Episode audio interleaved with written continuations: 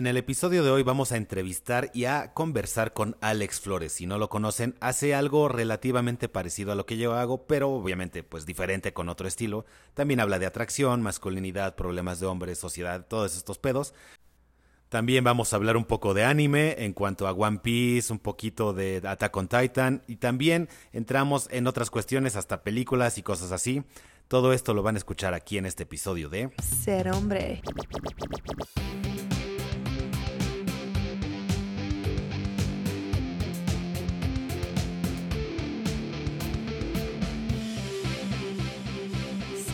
Hombre. Y 3, 2, 1. Bienvenidos a Ser Hombre Podcast. En esta ocasión tenemos al poderoso, convincente, elocuente, inteligente señor Alex Flores. Joven, Alex Flores, todavía. Joven. Sí, ¿A, qué edad dejas de ser señor? Al primer hijo, ¿eh? Sí, claro, tú todavía eres un jovenazo. ¿Y todavía no? ¿Todavía no tienes hijos? Afortunadamente. Para esas este, señoras que estén interesadas en, en conocerte y en saber qué, qué onda con esa situación. Si todavía tienen oportunidad contigo. Oportunidad nadie. Nadie. Todavía no. ¿A poco sí muy este, exclusivo? Muy... Claro, hay que tener los estándares hasta el cielo, inalcanzables siempre. Pero eso no te pone como las mujeres a las que luego nos quejamos, güey, que, que creen, quieren que agarrara a un Leonardo DiCaprio, pero mamado y de 30 años y súper exitoso y mientras pues les des de no chingues, tú no vas a agarrar algo así. Y, y siempre es lo que nos quejamos y parece que estás haciendo lo mismo. Hay, ahí hay dos cosas que hay que tomar en cuenta, ¿no? O sea, la primera es, ¿qué pones tú sobre la mesa? Y la segunda es, ¿desde dónde lo estás poniendo? ¿no? Porque, por ejemplo, la razón por la cual yo ahorita estoy como en este plan de nadie, pues tiene más que ver con el hecho de que pues yo ahorita no tengo el tiempo para invertirme en una relación. Aunque quisiera, pues la verdad yo reconozco que entrar en una relación seria sí involucra tener una inversión de tiempo, una inversión emocional, meterle ganitas a tu relación. Y pues yo la verdad ahorita quiero como reorientar mi tiempo y mis recursos a primero construir cosas chingonas y ya luego liberar tiempo para poder decir, ok, ya puedo invertirme como yo quisiera en una relación. Pasa mucho esta idea, yo creo que nos preguntan mucho y se habla mucho el tema de que parece que siempre tenemos que tener vieja y tenemos que si no somos unos losers y, y es esta búsqueda incesante de que a huevo nos hagan caso, ¿no? ¿No crees? Sí, o sea, y eso viene desde, desde morrillos, güey. O sea, digo, no sé a lo mejor tú cómo viste esa experiencia, pero a mí, por ejemplo, desde el kinder ya me molestaban con noviecitas. O sea, me acuerdo mucho de una chica que se llama Michelle. Saludos si sigues existiendo, Michelle. sí, claro, no, desde el kinder hasta ahorita. Entonces, eh, mi mamá siempre me decía como de, ay, es que tu noviecita Michelle, es que le gustas mucho a Michelle. Y yo es como, yo, niñas, qué asco, ¿no? Sí, claro, Tengo claro. cinco años, qué te, pedo, te ¿no? molestan con eso y, y es como que te enseñan a que está mal hasta cierto punto. Es como de, por decirte, si, ay, tu pantalón está roto, ah, y te molesta, ¿no? Y después te hacen eso mismo con chicas, de, ay, tienes novia, ah", y te crea como este conflicto. Al menos a mí me lo hizo ahorita que me estás preguntando, de, me daba la impresión de que entonces, entonces no, tengo que decir que no. Es como si dijeran, comes popó, ah, no. Y, ah, tienes novia, no, no, no. ¿Te gusta esa chava? No, no, o sea, me enseñaron en, hasta cierto punto con esas actitudes que el- yo creo que la gente de antes no se lo cuestionaba y ni lo pensaba, pero te enseñan que eso está mal de alguna forma y se te queda traumado un rato. Sí, pues es que se genera como esta, esta onda, ¿cómo se llama esta película? La de Alfalfa. Este, ay, se me fue la película. Pero es donde sale Alfalfa y su grupito de amigos y que tienen el escuadrón de machos antimujeres. Sí, eso, ya, ya, ya sé cuál es. te generas como esta idea como de, no, niñas asco, ¿no? Y, además en las caricaturas se replica mucho eso, ¿no? O sea, yo me acuerdo, por ejemplo, la de los chicos del barrio. Hay un Claro. capítulo de los chicos del barrio que explica el mundo contemporáneo, Ajá. donde Sí, sí, sí, sí. cuatro está como, lo meten como una escuela de niñas, ¿no? Y se supone que eso en el futuro desencadena una guerra de sexos en donde todas las niñas quieren convertirnos a todos en niñas, entonces se vuelve una pelea de niños contra niñas. Y es como, güey, ¿por? O sea, como, ¿por qué tengo que estar viendo una guerra de sexos a los 11 años viendo a los chicos del barrio? güey? Suena que estás describiendo el 2023, güey. Es exactamente lo que está pasando, pero en realidad, o sea, niños contra niñas y ni- mujeres tratando de conven- eh, convencer y convertir a todos en niñas, güey. Sí, güey. O sea, de hecho, eh, apenas el martes que estaba haciendo análisis de videos de aliades, eh, les mostré un documento. Ah, ¿no? Antes de continuar, el- el- te voy a interrumpir ahí porque no todo el mundo sabe lo que es un aliade. Al menos aquí escuchándome. ¿Qué es un aliade? Explícales. O sea, un aliade es un hombre que dice que cree y apoya las causas del feminismo. ¿no? Voy a explicar por qué digo dice. Porque generalmente tienen conductas incongruentes con muchos postulados feministas y replican comportamientos que para los ojos de muchas propias feministas son tóxicos, son agresivos, son violentos y además eso se ejemplifica cuando muchos de ellos terminan siendo denunciados públicamente precisamente por esos comportamientos. Pero eh, sé específico, o sea, ¿a qué te refieres con comportamientos? Está muy amplio ese pedo. O sea, Ya. Es que, bueno, estamos en YouTube. Bueno, es que también Tix Tix. Pero bueno, o sea, ha habido casos en donde los denuncian por ser violinistas. Ok. Ha habido casos en donde los denuncian por temas de abuso, de acoso. Ha habido casos en donde incluso eh, se demuestra que ellos utilizaban las propias colectivas feministas para, pues como, como campo de depredación, ¿no? Porque entonces se trataban de dar a todas las del colectivo feminista Claro. y era como de, güey, o sea, se supone que tú no las ves así, ¿no? En teoría. Mira, me voy a poner un poquito de su lado y te voy a decir porque dices ha habido casos y, y podríamos decir o hacer el argumento que la excepción no hace la regla. Es decir, ha habido casos eh, en los que ellos hacen eso, no significa que todos lo hagan. Así como cuando te dicen, todo el- cuando hay violencia sexual, son los hombres. Y tú, uno le diría, pero no son todos. Entonces, no porque hay y hay casos, significa que todos son y hay que hacerle algo a todos. Y más o menos por ahí va lo que te estoy diciendo. O sea, ¿será que todos los aliados que están defendiendo a las mujeres están tratando acá de, de pasarse de lanzas, de dar violín, de abusar? Pues no diría que van a llegar todos a ser violinistas, pero yo sí considero que al menos la gran mayoría está ahí por una cuestión de validación. O sea, que de manera última están ahí porque lo que quieren es andar con alguna feminista, ¿no? Y creen que... O una mujer en general. o sea. Ajá, ¿no? O una mujer en general. Y creen que estar ahí como que les facilita el, el acceso a... Yo siento que esa es una actitud que al menos yo me voy a poner de ejemplo. Por algún momento, no es no exactamente ser aliade, pero tomar esa posición, vamos a decir, de yo defiendo a las mujeres, bola de machos estúpidos. por algún momento me pasó por la cabeza de joven. Dije, y tal vez no conscientemente de este es mi plan maquiavélico, pero sí por algún momento dije, yo creo que si me voy de su lado va a haber más chicas y va a haber más acción. Y, y aparte, creo que es lo correcto, pero sí había esta, este pensamiento maquiavélico, ¿qué voy a obtener a cambio? Claro. Ahí, o sea, hay una premisa de un amigo mío que él es psicólogo que dice, una norma del comportamiento humano es que nadie hace nada a cambio de nada. Y yo comparto la idea en el sentido de que al momento de que nosotros decimos que las relaciones deberían ser recíprocas, ya implican que estás esperando algo a cambio, ¿no? Por ejemplo, el hecho de que estemos aquí platicando implica que, uno, tú esperas que yo te escuche y dos, yo espero que tú también me escuches. Entonces, de ahí ya estamos partiendo de que queremos algo del otro. Entonces, esta cuestión cuando la extrapolamos, pues todos van a querer algo cuando entran a este tipo de movimientos, ¿no? Hay algunos que a lo mejor quieren validación femenina, hay otros que a lo mejor quieren esta, esta sensación de que están haciendo lo correcto a través de esos mecanismos, va a haber otros que pues sí de plano tienen comportamientos depredatorios, va a haber otros que están ahí porque a lo mejor es el único grupo en donde encontraron pertenencia también, y entonces pues se convierte en toda esta amalgama, ¿no? De personas que confluyen bajo unos ideales que no necesariamente comparten del todo, pero que por obtener lo que obtienen, se quedan y defienden. Ok, esos son los aliades, para los que no sabían y no les había quedado claro. Los aliades son este tipo de personas que, pues, están, tal vez están apoyando un movimiento que no, tal vez no es el de ellos, pero vamos a pensar, algunos por, por buena onda, algunos por buenos ideales, buenos valores, y seguro, como en todos lados, que nada es cero corrupción, encontramos este tipo de elementos. Y, y deja de seguro, porque hay ejemplos ahí. Fuera de eso, vamos a tratar de quitar la, la cuestión negativa. La gente te ubica, ve tus videos, sales acá en el fondo de pared negra, este, empiezas caballeros. Y y bueno, dicen, ok, este güey sabe de este pedo, pero no, no te conocen bien. ¿Cómo te convertiste en el Alex Flores de hoy? O sea, ¿qué te hizo, qué fue ese momento, esa cosa que te hizo decir, ok, yo, yo soy, vamos a decir, todos somos hombres normales, pero en algún momento pues, no tenías redes, no hacías esto, eras un hombre más normal, vamos a decir entre comillas.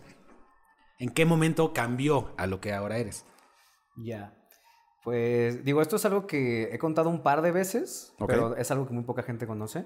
Y es que esta última incursión en redes, que fue ya con el proyecto con mi marca personal, Alex Flores, dando el tipo de contenido que hago, es la segunda vez que intento incursionar en redes sociales. ¿no? La primera vez fue cuando yo era más joven, ¿no? Tendría yo como 17 años, 16 años, y yo quería hacer análisis de películas, ¿no? Entonces, luego me di cuenta que necesitabas mucho dinero para ir al cine muy seguido.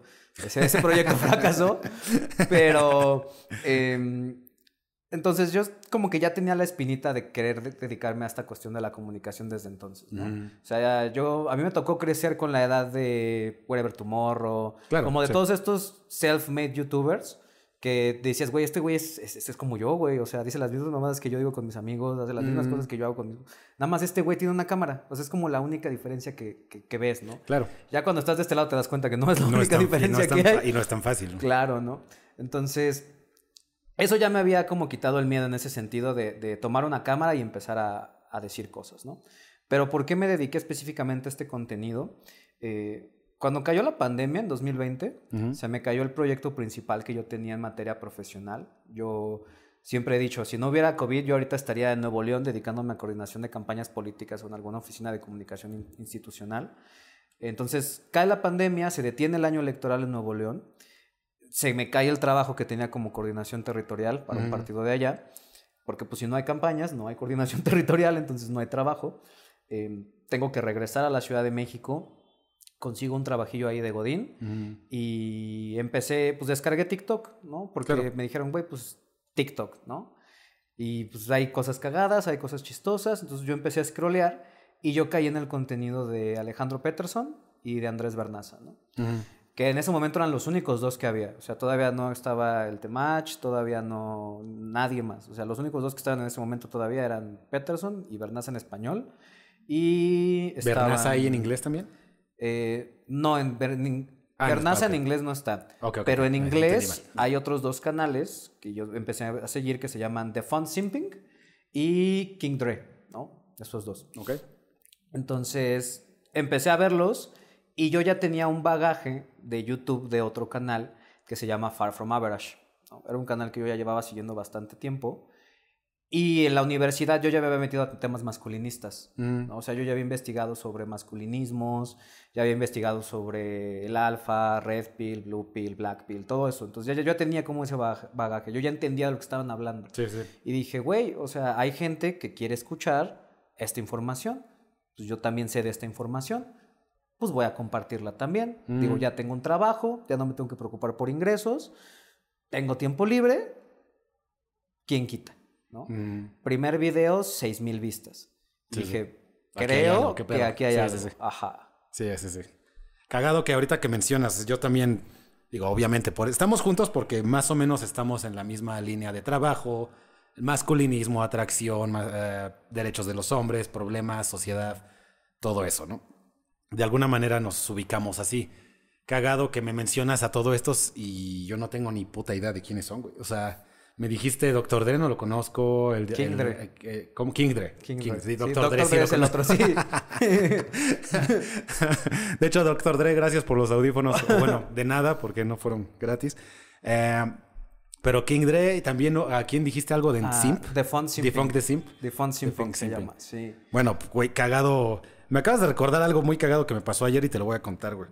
Este, ahorita que estamos mencionando que hay creadores grandes que tú ubicas y yo no, y me, me extrañó, ¿no? Sí, creerí que, creería que me ibas a decir los mismos que yo conozco, ¿no? Ujú. de igual de estos temas. Ayer, güey, venía del gimnasio. Esto lo puse en una historia ahí en el TikTok, pero pues de una vez te lo cuento, güey. Vengo del gym. Normalmente agarro las bicis estas de la ciudad. Salgo, no hay bicis. Bueno, vale verga. Pues está a tres cuadras, camino. Igual y me encuentro una bici, igual sigo caminando, son tres cuadras X. Voy caminando y acá voy tragando reata viendo el celular. Volteo y veo al chavo de Casaverde 72, si lo ubicas. Que a los que no lo ubiquen, a la gente que me esté escuchando, es seguramente han, han visto un video de él en el que un, vi- un video o 10 o 100 que está entrevistando gente afuera, normalmente les pregunta a las chicas, ¿qué buscas en un hombre? Y ya se sabe la historia. Millonario, ah, guapo, soltero, de 25, marcado, alto, ya el, el super dios que quieren todas. Y, y bueno, y luego les pregunta, ¿tú qué ofreces? Y normalmente la chica dice una mamada así como, a mí, mi cariño. No me estás mi- viendo. Mi presencia. Y es que ya, y sus videos básicamente estoy simplificando, pero es él. Un güey de barba, trae tatuajes. El punto es que me lo encuentro. me lo encuentro y te digo, lo veo y rápido no lo pensé, nada más. Luego, luego lo saludé como te saludé a ti ahorita. O sea, pues, ¿qué pedo, güey? Le di la mano. ¿Cómo estás? Qué gusto encontrarte, güey. Y el güey se queda así de.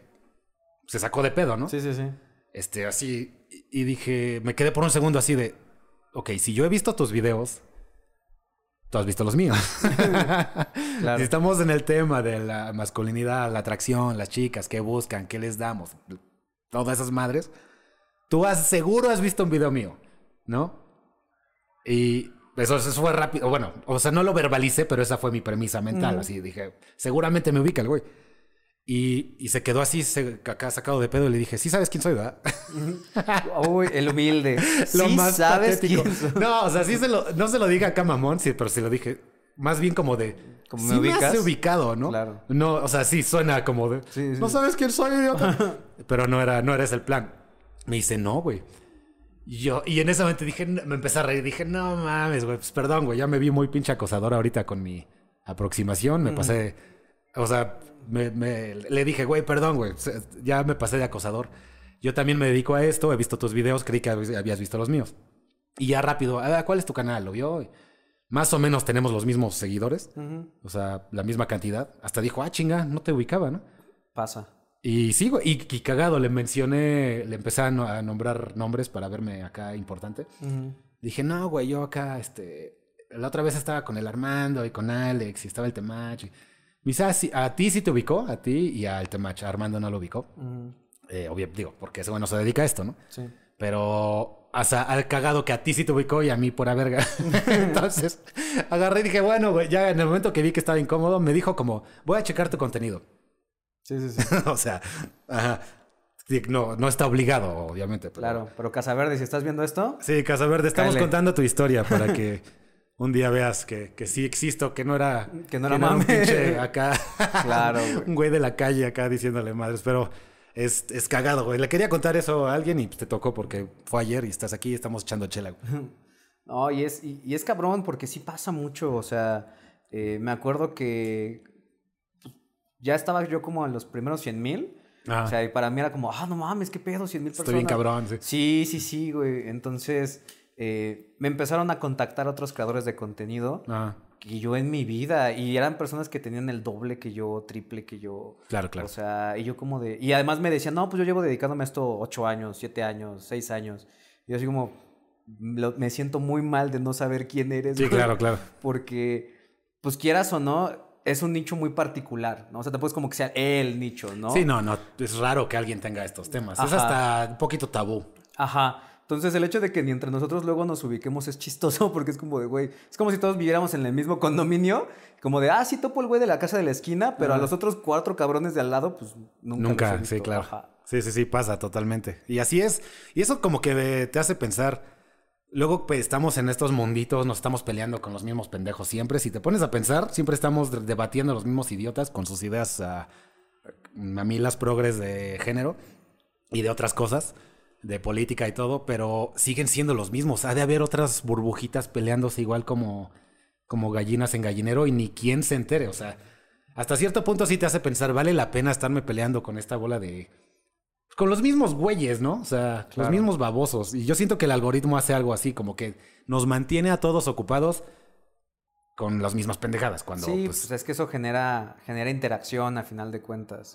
O sea, la forma en la que TikTok se mueve, voy a... Uno de mis, de mis sueños a futuro es hacer un canal que se llame Cartografía de TikTok, ¿no? donde yo explique la geografía de ese, de ese pinche mundo. No mames, buena suerte, güey. Güey, es que a mí me encanta ese pedo, porque yo lo clasifico como si fueran islas, güey. ¿Has visto One Piece? Eh, no, porque. Bueno, los que han visto One Piece entenderán el pedo. Que, que se divide así el mundo, ¿no? Como en islas, regiones y la Ah. chingada. Entonces yo lo divido como así, ¿no? Y entonces, por ejemplo, yo mido el nivel de funado a partir de qué tan lejos te funan, güey. ¿No? O sea, tú estás en una isla, por ejemplo, vamos a llamarle masculinidad, seducción. Claro, claro. Y si tu pendejada llega a la isla de, no sé, otakus, no sé qué, güey, ya es como, güey, brincaste hasta allá, Estás cabrón. Ya estás súper, ya si te están funando en mainstream, güey. O sea, ya para que, por ejemplo, una Barbie Núñez, güey, una, ¿cómo se llama esta otra chica que hacía voiceovers de Franco Escamilla? Karen, Karen Barrera. o sea, Karen Ba- eh. ya para cuando llegas a ese lado que te están funando, güey, ya es porque de plano ya brincaste todo hasta allá, güey. A esa la funaron por, por plagio, entre comillas, ¿no? Que estaba robándose el talento de, de este güey. Ese fue su pedo de ella, ¿no? Ah, Pues todos hacían eso al principio de TikTok. Pero ella creció mucho. Entonces sí había un, como, ¿qué pedo ahí, no? O sea, sí, sí, sí, sí. Y bueno, había gente que hacía el argumento de que, no, tú me estás como homenaje, me estás, me admiras y me haces homenaje y está el argumento de me estás robando mi material y explotándolo y no hay ni siquiera un agradecimiento o algo así, ¿no? Sí, O sea, claro. Hasta eso siento que esa chica, como es de las más grandes, por eso sí lo ubico, sí rectificó en el momento que se metió en el pedo, creo que empezó a hacer otro contenido, ¿no? O sea, ya dejó de ser la niña escamilla, ya empezó a hacer sus propias bromas, sus propios TikToks. Digo, la verdad es Siento que que no, no se pasó tanto de lanza. No sé cuál sea su contenido. Digo, yo nada más lo ubico porque, pues, hay, obviamente hay TikTokers que como que ubicas, ¿no? Claro, O claro. sea, como Bella Porch o... Ajá, sí, ¿no? O sea, ya para que imagínate que un día Bella Porsche hagan un video de voy a opinar sobre el video de este güey, Mm. ya es porque, no, de plano ya estás en, en otro territorio de Funa, güey. Sí, sí, sí. Pero entonces así lo ves. Y sí ubico One Piece, nada más que tengo... Considero que tengo vida. eh, me limito a, a animes que son más vi- ah, visibles. O sea, esa madre tiene como mal de... No, mainstream ah, sí es. O sea, One Piece es mainstream. El pedo es que hay que ver mil episodios para estar al tanto. Y está cabrón, güey. Ah, sí, sí, O sea- no, ya, o sea, ya entrar a One Piece ahorita. Y no, fíjate es una que- mamada, güey. Y no, y no hay para que acabe, ¿o sí? Sí, bueno, dicen, ¿no? O sea, hay un TikToker en inglés, porque mi algoritmo es muy gringo, o sea, es mucho contenido en inglés, que se llama Straw Hat Goofy. Ese güey es como el Ibarreche de Estados Unidos, ¿no? Pero Mm, o más sea, cabrón. ¿Cómo? Porque tampoco ubico el Ibarreche. Es el que hace el de las series y películas. De no mames, esta serie. Ah, el de no mames, no mames, no mames. sí, sí, Ya, sí, ya, ese güey. ¿no? Entonces, Straw Hat Goofy es como Ibarreche, pero de Estados Unidos. Ok. como mucho más grande, ¿no? Entonces ese güey eh, tiene una teoría muy interesante, ¿no? Que es que llega un momento, como pasó con Endgame en las películas de Avengers, Sí. que decían, no, es que es el momento hype de los Avengers y de las películas de Marvel. Y aunque nadie nunca haya visto una película de Marvel, todos querían ir a ver Tienes que ver Avengers. este pedo, sí. Ajá, ¿no? Entonces dice, lo mismo va a pasar cuando se vaya a acabar One Piece. ¿Crees? Va a haber un chingo de gente que en su perra no vida ha Es que hay que One estar muy al tanto de muchas cosas con esa pinche serie, güey. Es, es de, o sea, son tantos episodios que sí me la recomendaron, me gusta el anime, sé que busco animes top 10 y está esa en tal Mm. vez top 3, pero ves mil episodios y dices, no, güey. Ah, es que va a ser, va a ser, verga, güey". o sea, yo creo que va a ser el evento mediático de, de ¿Tú la década. O sea, va- le va a ganar a la vez que Ash Ketchum ganó la liga Pokémon, güey. Sí, güey. Porque es, es, pues es no perderte el, el- el momento, ¿sabes? De estuve viendo el final. Viendo el de- este, sí, sí, sí, es un Pasó- momento eh, histórico. Pasó con Dragon Ball, ¿no? O sea, me acuerdo que en Dragon Ball, la última de Dragon Ball Super, Ajá. cuando fue el torneo del poder, güey, hubo bares, bares así creo tipo- que en el Ángel, güey, creo en que lo McCarthy's, pusieron. en sí. el Ángel, no, no fue, fue creo que en el Zócalo pusieron pantallas para ver la final del torneo del poder y era como de, güey, ¿qué, qué pinche fenómeno es esto, güey. Sí, sí, sí. En, creo que fue en, en Estados Unidos, en este, en Nueva York, que pusieron lo de, lo de Ash Ketchum, ¿no? Lo de Pokémon cuando Sí, gana que la ganó liga por Pokémon. primera vez. Y Después todos de así. 20 tan- ¿Cuánto? ¿21 años? o Creo que lo que yo tengo de 23? vivo, una cosa así, güey. No, no tanto, creo que no es tan viejo. Según yo, sí, ahí me voy con Pokémon, güey. ¿Sí? Creo que con tres años, cuatro años de diferencia, pero sí, Está güey. cabrón, güey. Y bueno, obviamente le pierdes la pista porque pues, todos lo veíamos en el 5 y con los 150 y el rap y la mamá. Sí, pero justo te dicen, güey, no acuérdate de- Ash Ketchum ya va a ganar, güey. Y dices, ah, sí, claro, güey. claro, a ver cómo estuvo ese pedo. Sí, güey, sí, sí, sí. Es cagado. Siento que hay pocas series que pueden hacer, sobre todo animes, que pueden hacer eso.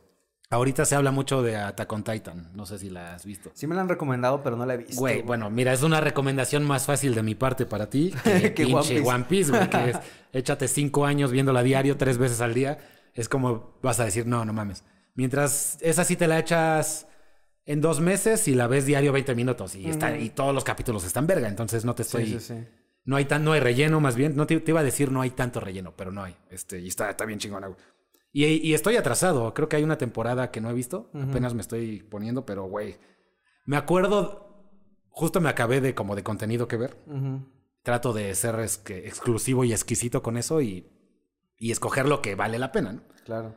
Y tenía rato que dejé de verla porque pues ya terminó una temporada, tengo vida, la dejé de ver y apenas la estoy retomando. Sí está, Sí. es épica, pasado de verga. Sí, está hay, muy hay mucha gente que me ha dicho, pero no sé, hay algo como que, que digo, "Ah, no", pero la voy a ver. No, sí, güey, o sea, no es, o sea, no hay para atrás, no hay, no hay, o igual y no te late esto, te va a encantar todo, está pasada de verga, o sea, está muy bien hecha. Voy a es tomar tu como si, si en series reales te dijera tienes que ver Breaking Bad o tienes que ver cuál otra, güey. Sí, Breaking Bad, básicamente. Sí, sí, Sí, sí. o sea, de no hay de, ay, güey, estuvo culera las cinco temporadas. Es no, güey, cada capítulo era de vete a la verga. Así, Va. así está de Va, cabrona. va, va. Sí, porque hasta este momento te digo, había sido como renuente. Y justo cuando ya le iba a empezar a ver, sacaron este otro que es el de Shumatsu no Valkyrie de Netflix. Que es. La premisa es simple. O sea, se supone que los dioses ya están hasta la verga de nosotros. O sea, pero todos los dioses de todas las religiones Ah. ya están hasta la madre de los humanos. Y si ya los vamos a chingar. Y es como de, no, hay que armar un torneo de putazos entre dioses y humanos. Güey, esa es la premisa, güey. Esa es la. Pues es que es obvio, güey. Y entonces es 13, 13 contra 13 en peleas de uno contra uno, un dios y un humano, güey. Y yo dije, a la verga, güey. Y está bien bizarro. Hay una pelea que es de Jack el Destripador contra Hércules, güey. Ok. Dices, ¿Y ¿Qué es ese güey ahí, no? O sea, ¿a poco era un dios de los de Inglaterra, güey? No, Hércules es el dios que está peleando. Pero los Jack el. Destripador es. No, porque él viene del lado de la humanidad. Ah, o sea, se supone que son ya, héroes de la ya, humanidad ya. o cabrones de la humanidad. Entonces sale Jack el Destripador, sale Tesla, está peleando ahorita en el manga, güey. Y que usa electricidad. y Sí, se, armó un pinche traje así meca, güey, como tipo. Iron Man, güey. Ya te me lo vas a hacer ver esta pendejada. Ahorita te lo voy a poner, güey, sí, güey. Se puso un traje, güey. Está este otro güey, eh, Thor, se pelea contra un güey como, creo que es chino, que le llaman Lubu. Y tú buscas a los güeyes que aparecen en la, en la serie y sí son personajes históricos reales, güey. Sí, sí, sí. O sea, hay otro que se supone que va a pelear Nostradamus, güey. Este otro güey Rasputín. Leónidas, güey, el rey Leónidas de Esparta, güey. Ah. Dices, güey, como por. ¿Y está bien, este, bien la animación o está medio piñatona? Pues o es- sea, la primera temporada está como. Como que fue la de piloto que dijeron. Vamos a ver si pega la premisa. Se dieron cuenta que pegó chido, güey. Porque fueron tres peleas la primera temporada. La de. La primera fue la de Thor contra Lubu, que es un general chino. Eh, la segunda es la de Adán, el primer humano. O sea, Adán, Adán, el de la Biblia, güey. Peleándose contra Zeus, güey. Güey, la- es la pelea más épica en la historia, güey. O sea, o sea, y además se agarran a putazo limpio, güey. Es como de tú y yo, unos madrazos así, sin nada de por medio, Mm. Pero también usan poderes y ese pedo, me imagino. le En meten- esa pelea de Adán contra Zeus, no. Pero los demás sí, sí se manejan con, eh, con elementos y la chingada, me imagino. pues generalmente es como cuerpo a cuerpo con armas. ¿no? Ok, O ok, sea, por ejemplo, en la de Thor, pues obviamente usa su Mjolnir y al otro güey le dan como una lanza, no sé qué chingados, ¿no? En la de Adán le dan una manopla al güey porque se agarra a putos con Zeus. Ok, ok. Y luego está la última de la primera temporada, que es la de. Es un espadachín, ahorita no me acuerdo cómo se llama, contra Poseidón, güey. Ok. Entonces es, o sea. Pero entonces sí la, sí la recomiendas, es como una buena Sí, güey, está súper bizarro el pedo y la premisa está bien interesante. Sí, güey, o sea, ¿en qué otro lugar vas a ver algo así, güey? Te digo, Adán, el de la Biblia contra Zeus, y dices, güey, ¿por? Ah, Pero pues eso te, te engancha, güey. Sí, sí, claro. Qué cagado. Ok, vamos a dejar de, de nerdear tantito, porque creo que ya nos pasamos de lanza. Más bien, te quería. Vamos a preguntarte algo. Ya ves que la. Al menos mi público se interesa más en desarrollo personal, la masculinidad, pero principalmente la atracción. Eh, de hecho, primero te voy a preguntar una cosa, después otra que te quiero conflictuar un poco, que creo que no estoy tan de acuerdo en unas cosas contigo. Pero, ¿qué. Ahora que aprendiste estas cosas de liga y seducción y la madre, al menos a mí hay unas cosas que me. como que destaparon mucho, me. me llamaron mucho la atención de, fue de esos momentos, ajá, en el que cuando no conoces de este pedo era, "Eh, no entiendo eso, es incomprensible cómo funciona el ligue y las mujeres, y no las entiendo ni madres, que es la historia de la vida del hombre. Pero de repente hubieron unas, unas cosas que dije, ah, ya entendí. Ahora todo tiene sentido. ¿Te- ¿Tuviste en algún momento ah, esa situación, esa vivencia de, ah, por fin entendí este pedo de ligue, que antes Sí. yo no entendía? Sí, sí, sí. O sea, te podría decir que hubo tres cosas que, que fue cuando. que me cayeron como veintes. O sea, la primera tiene que ver con. eh, ¿Por qué no me funcionaban mis relaciones a largo plazo? ¿No? Porque yo empecé a consumir contenido de habilidades sociales, o sea, empecé a leer, por ejemplo, cómo hacer amigos e influir a las personas, el arte de la seducción y todo eso, pues como a los 15, 16 años, ¿no? Entonces yo empezaba como a ligar a esa edad.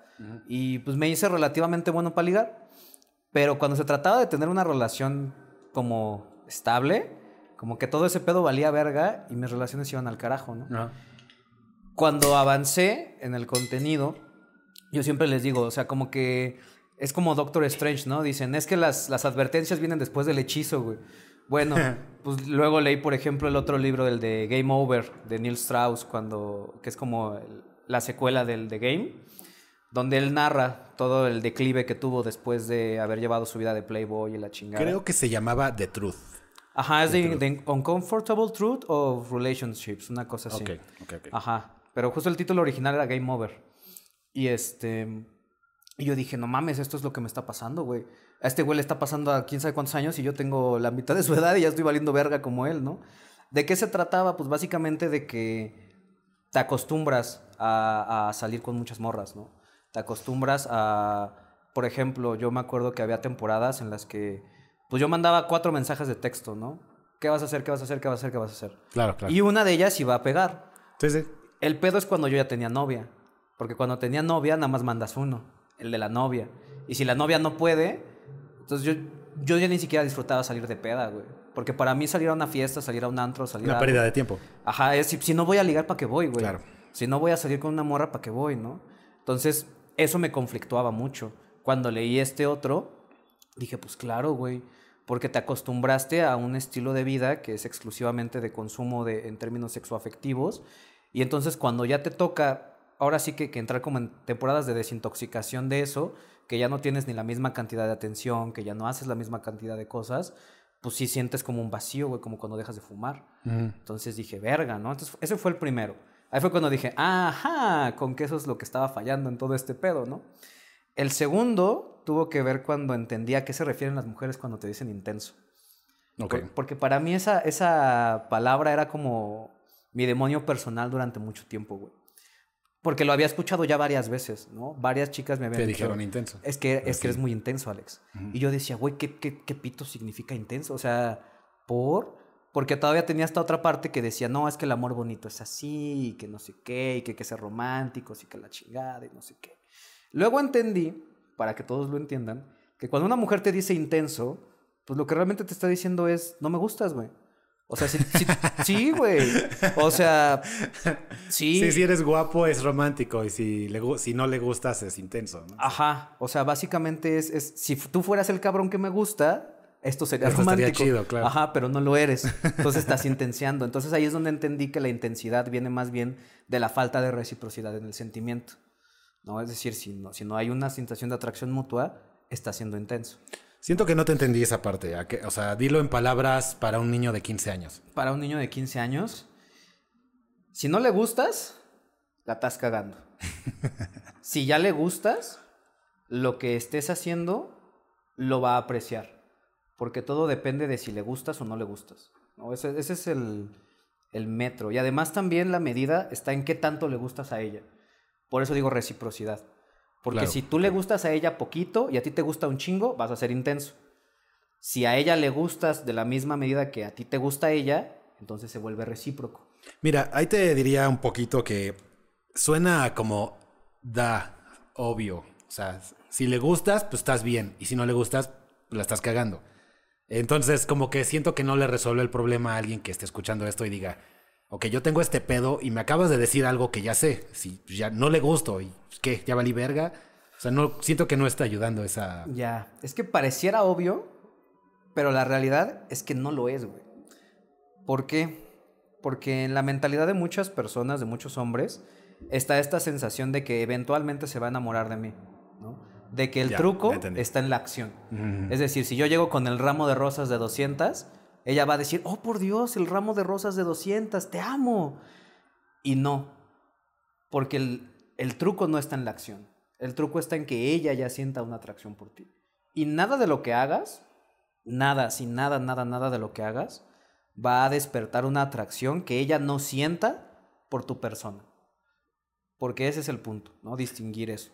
Ok, ya cuando ya la cagaste, ahí te voy a, te voy a secundear, si es cierto. Cuando ya la cagaste, más acción no te va a salvar. Es como seguir cavando el hoyo, básicamente. Entre más haga por ella, ya cuando ya la cagué, ya la intencié, ya la necié, ya me pasé de pinche Intenso. intenso, básicamente, entre más haga, pues más intenso es. Entonces ahí estoy de acuerdo. El problema es que cuando dices no hay nada que puedas hacer, lo que sí puedes hacer es antes de, antes de cagarla es cuando la acción es, es importante, es la, la estrategia, la actitud, la seguridad en ti mismo y todo ese pedo. ¿no? Claro, claro, o sea, por eso mucho del contenido que yo hago o que empecé a hacer últimamente es en materia preventiva. ¿Cómo evitas llegar a cagarla en primer lugar? ¿no? Y ahí es en donde entran cosas que yo les explico sobre reciprocidad. Es decir, que realmente analices cuál es el nivel de interés que tiene ella. Algo tan sencillo como, ¿acepta tener una cita contigo? ¿Qué tipo de cita acepta tener? Por ejemplo, ¿no? Una cosa es que yo le diga a una chica, oye, vamos a comer. Y me pregunté, ¿quién más va? Como de, mmm, Claro, sí. ya, ¿no? O sea, ya. Y cuan- a contrario cuando te dice, sí, claro, cuando puedes, Sí, sí, sí. ¿no? Cuando tú digas. o- Exacto, Sí, ¿no? sí. Se nota como ese- esa distinción. Y son, son cositas, son muy sutiles, pero que muchas veces uno está como enfocado en otras cosas que no alcanza a percibir esos mensajitos. Sí, o sea, la principal forma de comunicarnos son esas microcomunicaciones, no lo, no la palabra de, este, si te digo, ¿qué onda, güey? Pues eso es, la palabra es ¿qué onda, güey? Si te digo, ¿qué onda, güey? La, la microcomunicación es, Sí, es sí, mi sí. lenguaje corporal, es mi tonalidad, es mi mirada, es...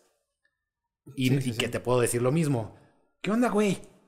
Sí, sí, sí. La- o sea, la palabra es, es la misma, ¿no? O sea, el enunciado es el mismo, pero Sí. la- las microcomunicaciones cambian el contexto por completo. O sea, Sí, sí, sí. y es algo que siento que nunca nos enseñan de jóvenes y por eso siempre andamos valiendo verga a la hora de, de socializar. Es que ella me dijo esto. Ok, ya. Y Pero se ¿cómo- pone medio pedo. así, ¿Cómo te lo pero dijo? ¿Cómo sí, te lo dijo? Sí, no? claro. O sea, pasa, pasa sí, un chingo, güey, ¿no? Entonces, eso, eso yo se los explico con un modelo de comunicación. Eh, para que vean que estudiar comunicación sí sirve de algo. no nada más para ir al. Sí, no nada más para sacar título. Este es un modelo que consta de seis partes, ¿no? Seis funciones del lenguaje. Entonces tienes la función del emisor, tienes la función del receptor, que son las dos originales, y luego tienes cuatro intermedias, ¿no? Tienes el mensaje en sí mismo, es decir, lo que estás diciendo, Claro. el referente, es decir, sobre lo que estás hablando, tienes el código, que es decir, el lenguaje, la lengua que estás usando. sí, sobre la base del mensaje, tal vez. Ajá. Es que, bueno, ahorita voy a entrar en esa parte del código. Y luego tienes el contexto, ¿no? Que es un poquito, bueno, el canal, es a través de qué medio lo estás enviando. ¿no? Entonces, por ejemplo, en materia de códigos, hay muchos códigos de lenguaje no verbal que a nosotros no nos enseñan.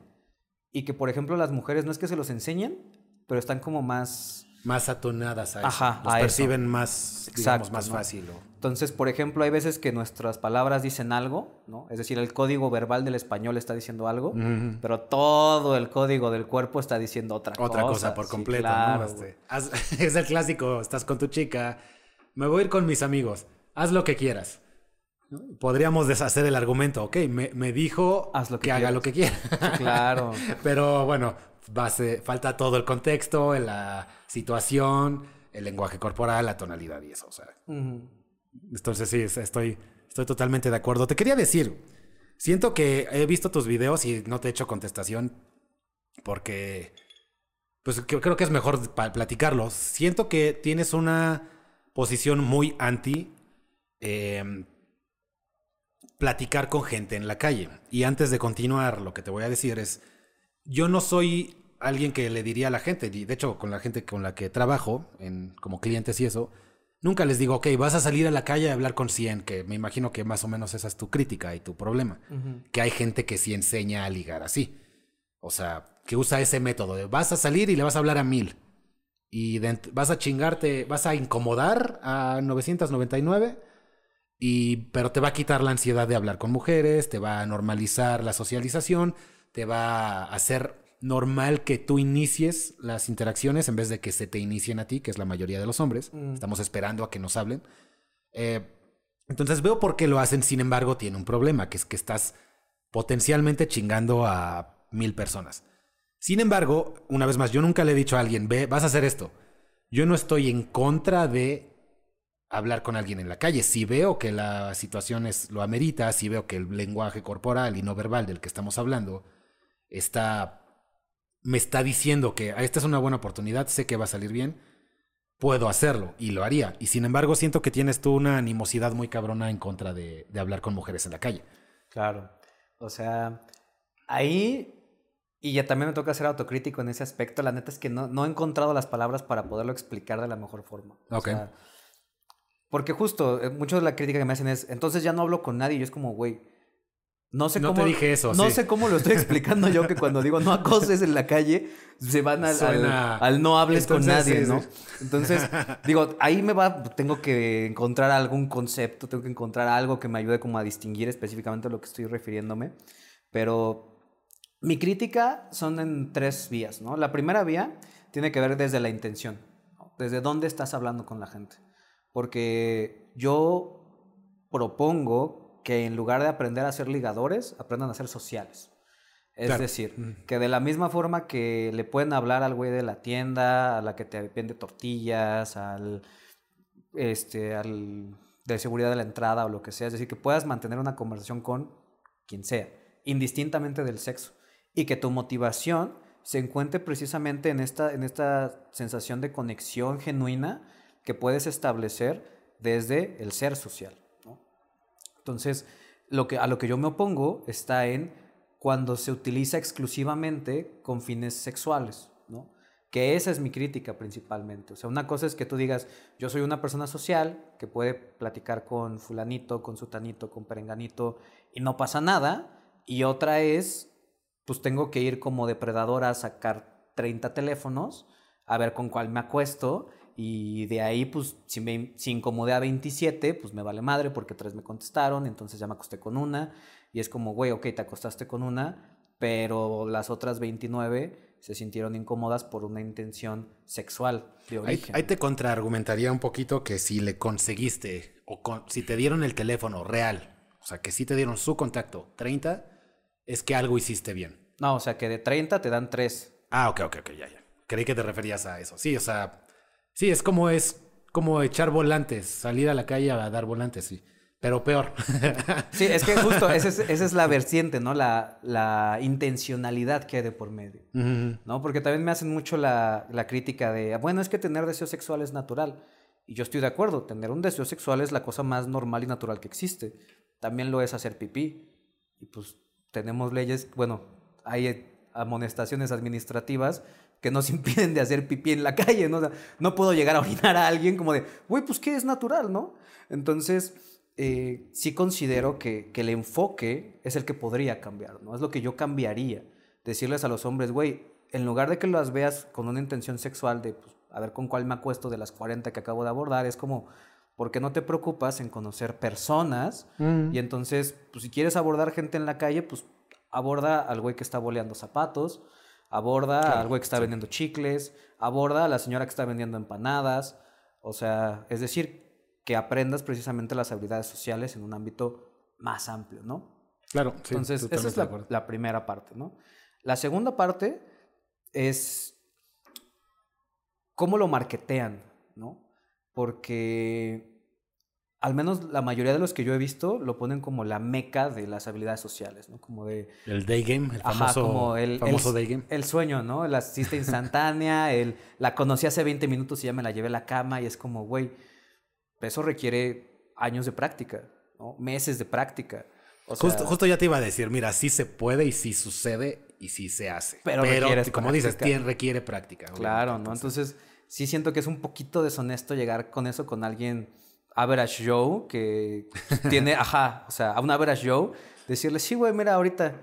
Porque además, y me tocó la experiencia un par de veces, que luego, pues ya con la experiencia el coach lo logra y el estudiante se siente peor, güey. Porque dice, chinga, este güey lo está haciendo enfrente de mí.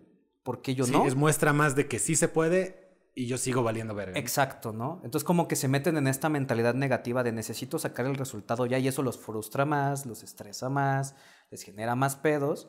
Entonces, por ejemplo, yo cuando les enseño habilidades sociales les digo, a ver, baby steps. Punto número uno, ejercicio uno, necesito que tú me des tres cosas. El nombre de la persona, un dato interesante de la persona, o sea, algo que sea único de la persona que tú hayas descubierto a través de una conversación con esa persona. Dato interesante que sería un gusto, una, un una- su gusto, una algo. experiencia, un, su trabajo, es decir, algo que sea interesante de esa persona, algo que digas, ok, de Chris se dedica a hacer contenido para ayudar a los hombres en habilidades sociales y desarrollo personal. Eso es algo interesante de Chris. ¿no? Si me dices, no, pues Chris es hombre y alto. Ok, ¿no? Sí, o sea, eso lo vi desde lejos, ¿no? Sí, Tenías- ¿no? Ajá, o sea, algo que realmente como que ejemplifique un poquito a esa persona, ¿no? Mm. Y ya el tercer punto, pues a lo mejor el contacto. Y eso le cambia la mentalidad a los hombres. Porque entonces ya no van presionados a, pues ahorita me la tengo que ligar y bailar. Y no es como, Sí, no, cambia completamente. Ya no es llegué y fallé. De hecho, Exacto. esa es una tal vez mala forma de enseñar estas cosas. Es, mira, lo vas, vas a hacer lo que te dije, que se supone que funciona, y aún así no lo vas a lograr. ¿Qué te estoy enseñando? Que incluso cuando un experto te ayuda, no, no lo lograste, ¿no? O sea, incluso con la mejor ayuda que pudiste encontrar en internet, a la que tal vez te no sabías si sí, si no, te convenciste, sí, este güey me va a ayudar. Incluso así, te acabo de enseñar que ni así puedes. exacto, ¿no? Y el último punto es ser críticos con el contexto en el que estamos, ¿no? Porque desgraciadamente, desgraciadamente, desafortunadamente, a mí no me gusta que sea así, yo no quiero que sea así, ojalá fuera distinto, no, es que ya me pasó una vez, güey, no me vuelve a pasar. ¿Qué te pasó una vez? que dije una opinión y empecé desgraciadamente. Yo pensé que se sobreentendía que cuando yo digo desgraciadamente, es, a mí no me gusta que esto sea así. Entiendo, bien. Nadie entendió. Entonces, ahora soy reiterativo en ese aspecto. Entonces, a mí no me gusta que sea así. Pero, Pero, sí- así es, o sea, Pero vivimos en un contexto social en donde el hecho de que un hombre salga a abordar personas en la o sea, ya ni siquiera mujeres, personas en la calle, ya lo pone en una situación de riesgo legal, ¿no? Porque tú no sabes si la chica que fue a saludar y decirle hola, ¿cómo estás? trae cualquier cosa detrás. sí, mil pedos. o Y ajá, y tú fuiste güey, el güey con el que se descargó ese día y terminaste en el MP tratando de decir, "No, es que yo no le dije nada. Sin embargo, te diría ahí, es un caso muy extremo y muy raro. Por más que veamos en internet y la, toda la bola de locas diciendo que van a matar a todos los hombres, son la minoría. E incluso podríamos aprender a leer el lenguaje corporal de alguien, como para no acercarnos por un lado y por otro. Si tiene el pelo morado y playera rosa y pañuelo verde y se ve que no va al gimnasio. o sea, ya sabes de las cuales pues no te acercas y ya, o sea, incluso Claro. yo creo que lo hacen de, en cierta forma para que no las estén chingando, además de la de la miren, soy superior moralmente y yo soy de este grupo. Además es no me estés chingando. Entonces siento que la probabilidad de que te encuentres una loca así sí es sí es mínima, o sea, Mira, te diría que sí en América Latina, ¿no? Pero si algo he aprendido de estar viendo noticias internacionales últimamente, por ejemplo, en Estados Unidos está el caso, bueno, ya hay casos múltiples de ciegos a los que están acusando de mirar lascivamente a alguien, güey. Sí, sí vi una, una historia del güey en el gimnasio que, que obviamente, digo, no quiero ser manchado, pero un ciego pues, que está así, ¿no? Es como, Y- me estás viendo lascivamente y el Sí, güey, y el güey, "Güey, pero soy no ciego". estoy viendo, o sea, Ajá. literal. Sí, que no. llegó el de seguridad, que la chica se fue a quejar y el de seguridad, que la dejes de ver. Pero es que eh, estás, estoy ciego. el- pero que la dejes de ver. Hay, hay un, hay un TikToker en Estados Unidos que se llama Joy, Joy Swall. Joy Sol, sí lo un güey con la gorra, que no se pone bien la gorra, ¿no? Ajá, sí, que estaba mamadísimo, ¿no? Y Pero que trae la gorra flotando. Ajá, que- sí, sí, sí. que-. Este. Y justo él criticó mucho un trend que se empezó a hacer en Estados Unidos de chavas que se graban en el gym. ¿no? Sí, sí, sí. Que- De hecho, eh, eh, me he echado unos, ah, no por interrumpirte, pero me, he echado como cuatro videos de ese pedo, porque Digo, Sí. también voy al gym, aunque no esté súper mamado, pero es parte de mi cultura, de mi vida, y veo esas cosas y es como de, a ver, espérate ya, o sea, Sí, sí, sí. no, es, no eres, no Eso- es tú la dueña del gym, no puedes llegar en bikini, o sea, Sí esto va a sonar mal, lo voy a aclarar, pero llegar en bikini a, a hacer ejercicio y esperar que todos los hombres vayan viendo hacia el piso, ¿no? O sea, o sea, si estás buenona y estás en- hasta cierto punto enseñando, de repente van a voltear los hombres, eso es inevitable. Y es como, no es como si ellas no voltearan a ver un güey super mamado. Sí, claro. Nada más que no hay un güey super mamado con la cámara de Sí, a ver quién, quién cacho ahorita me- para sacar vistas. me ¿no? acaba de sexualizar esta maldita, digo. Claro. eh, hay ¿no? diferencias en los géneros, obviamente para nosotros es un poco más fácil, pero aún así eh, hay una incongruencia de, mira, yo voy a obtener todos los likes, todos los seguidores, todas las miradas, todas las citas, todos lo- los aumentos en el trabajo incluso, cuando hay ahí alguna especie de preferencia con las más guapas sobre las feas. O sea, voy a obtener todo lo bueno, pero es momento de eliminar todo lo que no me gusta. Y una de esas cosas es que me voltees a ver por medio segundo. Es que el que es así de "Mm, medio segundo. Claro. Y, vuel- y vuelves a hacer ejercicio. Y por ahí alguien mueve una pesa y volteas, porque no somos robots. Pero, o sea, está la parte de atracción, que somos animales, y está la parte de, güey, pues nada más te moviste y voltea. Porque como ser viviente, pues estás Sí, sí, viendo sí. a ver quién se mueve, ¿no? Pero sí, sí, ubico al, al de Joe Swall. Sí, ¿no? Eso y también el, los casos de España, ¿no? Yo no sabía, hasta hace como seis meses me enteré, que en España te pagan por denunciar de género, güey. No, fuera de mamada, güey. No, sí, sí, sí. Entonces, y, y además es un buen billete, ¿eh? Sí, no, O es un incentivo para. o es sea, un incentivo para. Y entonces, güey, o sea, obviamente piensa mal y alguien ya lo pensó primero. Claro. Sí, sí, sí. Como sí. de, güey, o sea, imagínate, soy chava en España, no tengo dinero para la renta, me Este llevo... güey me cae mal. Me salgo en una minifalda a la calle y el primer pendejo, vámonos. Y Pero encima de eso, güey. aparte, si te quieres chingar a alguien. Sí, claro, este güey me este me cayó mal, este me dejó. Apenas me... me- etiquetaron en, y perdón que te interrumpa, No, no, no, en una nota de una chava, creo que es en Estados Unidos, que está ahorita en proceso penal, porque creo que denunció como a 25 cabrones, 16 cabrones, por ahí iba el número, güey. Y, y yo así de, güey, ¿por? O sea... Sí, nos etiquetaron a, a varios. Y Sí. llevaba así, era una. Lo voy a decir, un pinche manatí gordo gigante. O así fea como la chingada. Y tenía como 17 denuncias ellas a, a hombres porque recibe una ayuda económica. Sí. Y obviamente, digo, no sé por qué llegó a tantas, a más de 10. no hace falta la percepción de un genio para darse cuenta que en el momento que la ves y ya van como 7, dices, a ver.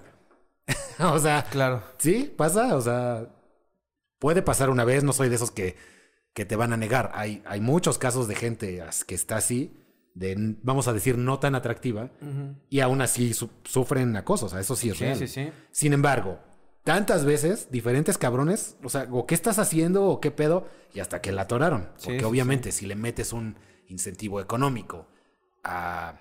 No solo económico, el social. Que ya está el Me Too y eres una heroína si Sí, sí, vas. Y está el, el aparte que tus amigas, y está aparte el, el odio a los hombres, está el incentivo, vamo- vamos a decir, emocional de, de venganza, de odio a los hombres, ¿cómo me los chingo? Ay, aparte me vas a dar dinero, pues ¿qué más quieres? Cada vez me vas a dar un PlayStation cada vez que lo haga, o le vas a seguir sumando incentivos, o cómo va a Sí, estar no, entonces, pues es también como ser conscientes un poquito de ese lado, ¿no? Y precisamente, o sea, yo siempre es como de, güey, si te lo puedes evitar, evítatelo, ¿no? La neta. Porque si no, pues eventualmente va a ocurrir el movimiento contrario, ¿no? Que eso es también lo que yo procuro evitar mucho, ¿no? Esta parte como del bla- el backlash que es pasa, es- pa- está pasando en Estados Unidos, que está pasando también en Europa. Eh, yo no sabía, pero también ya hay resurgimiento del partido del señor Chaplin alemán, güey.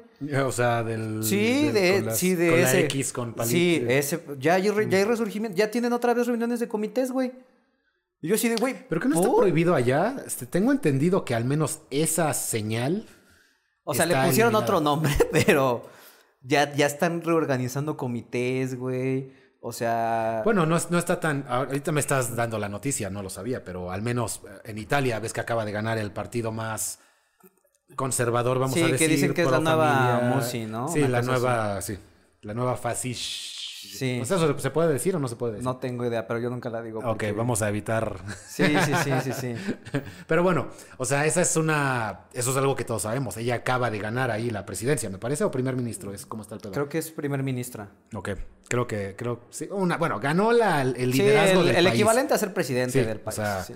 es la Justin Trudeau o la, la Joe Biden de allá. Sí. Y es súper pro familia, súper conservadora, anti ideología de género y es- todas estas madres. Pero, Entonces, pero justo ahí, y la distinción que yo también le hago a la raza mucho es que, a ver, esto es un espectro, ¿no?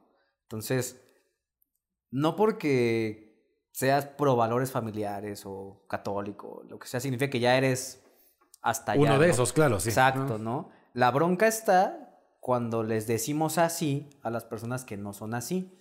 Porque entonces, por ejemplo, ¿no? Yo te podría decir, Cris, ¿tú más o menos en dónde te ubicarías en el espectro político? ¿Izquierda o derecha? Eh, si tuviera que escoger, sería más a la derecha, del centro a la derecha. Que sería, si dividimos todo a la mitad y hay un centro, en la mitad de la derecha, podríamos decir. Eso es donde yo me pondría. Ya. Entonces, si yo te empezara a decir, no, es que eres un cerdo capitalista y que no sé qué, pues tú vas a decir, güey, espérate, o sea, no. Pero cuando te lo repiten Bueno, de- de cerdo, reiteradamente. capital- cerdo capitalista te diría, no, sí. No, pero justo cuando te lo, te lo achacan así reiteradamente, reiteradamente, pues quieras o no, la gente, mucha gente toma como una postura de, como a la defensiva y luego viene la reactividad, ¿no? Y entonces se polariza, se polariza, se polariza hasta que toda esa polarización se engloba en una sola persona y pues terminamos teniendo a un Donald Trump, terminamos teniendo a una presidenta en Italia, terminamos teniendo ciertos movimientos, ciertos liderazgos que dices, o sea, no, pero pues si no voto por ese güey, pues tengo que votar por el otro cabrón, entonces, Bueno, ni tan irnos lejos. Aquí, al menos en las elecciones pasadas, las tres opciones no eran ideales, pero tenías que escoger, ¿no? O sea, yo no sé por quién hayas votado, tal vez ni siquiera importe, pero las había de, de tres, ninguna era de no mames, es obvio que este güey es el más verga, sí, ¿no? Pero tenías que escoger y uno escogió, ¿no? Y, y así les pasa a todos. En Estados Unidos tienen de dos sopas. Sí. Aunque también te diría ahí, lo de Trump no, la gente lo hace ver como una especie de anomalía, pero en, en Estados Unidos siempre ha sido rojo y azul, 49% 51 y va cambiando la balanza así. O sea, no cambia a 30 a 70. Sí, no, o sea, siempre ha sido es muy- micha y micha y por mínimo madre gana uno. O sea, Sí, siempre ha sido así. Siempre ha sido así. Pero, digo, a mí me, me fascina mucho el fenómeno Donald Trump. Porque, bueno, para los que no saben, dentro de mi campo de profundización en la carrera, yo estudié comunicación política. Y una de mis especializaciones está en populismos. ¿no? Entonces, Trump es lo que, se, lo que catalogan los académicos como populismo de derecha. Sí, completamente, estoy Y totalmente lo interesante es que no había habido un populismo de derecha que no fuera militar hasta Trump. Mm. Entonces, Tienes razón. entonces todos empezaron a decir como, eh, güey, espérate. O sea, ¿cómo que el populismo de derecha ya llegó a la población civil? Se suponía que estas eran ideas de militares, güey, ¿no? Sí, sí. Entonces, como, güey, ¿en qué momento salió de esto del claustro militar y se empezó a impregnar en sociedad civil?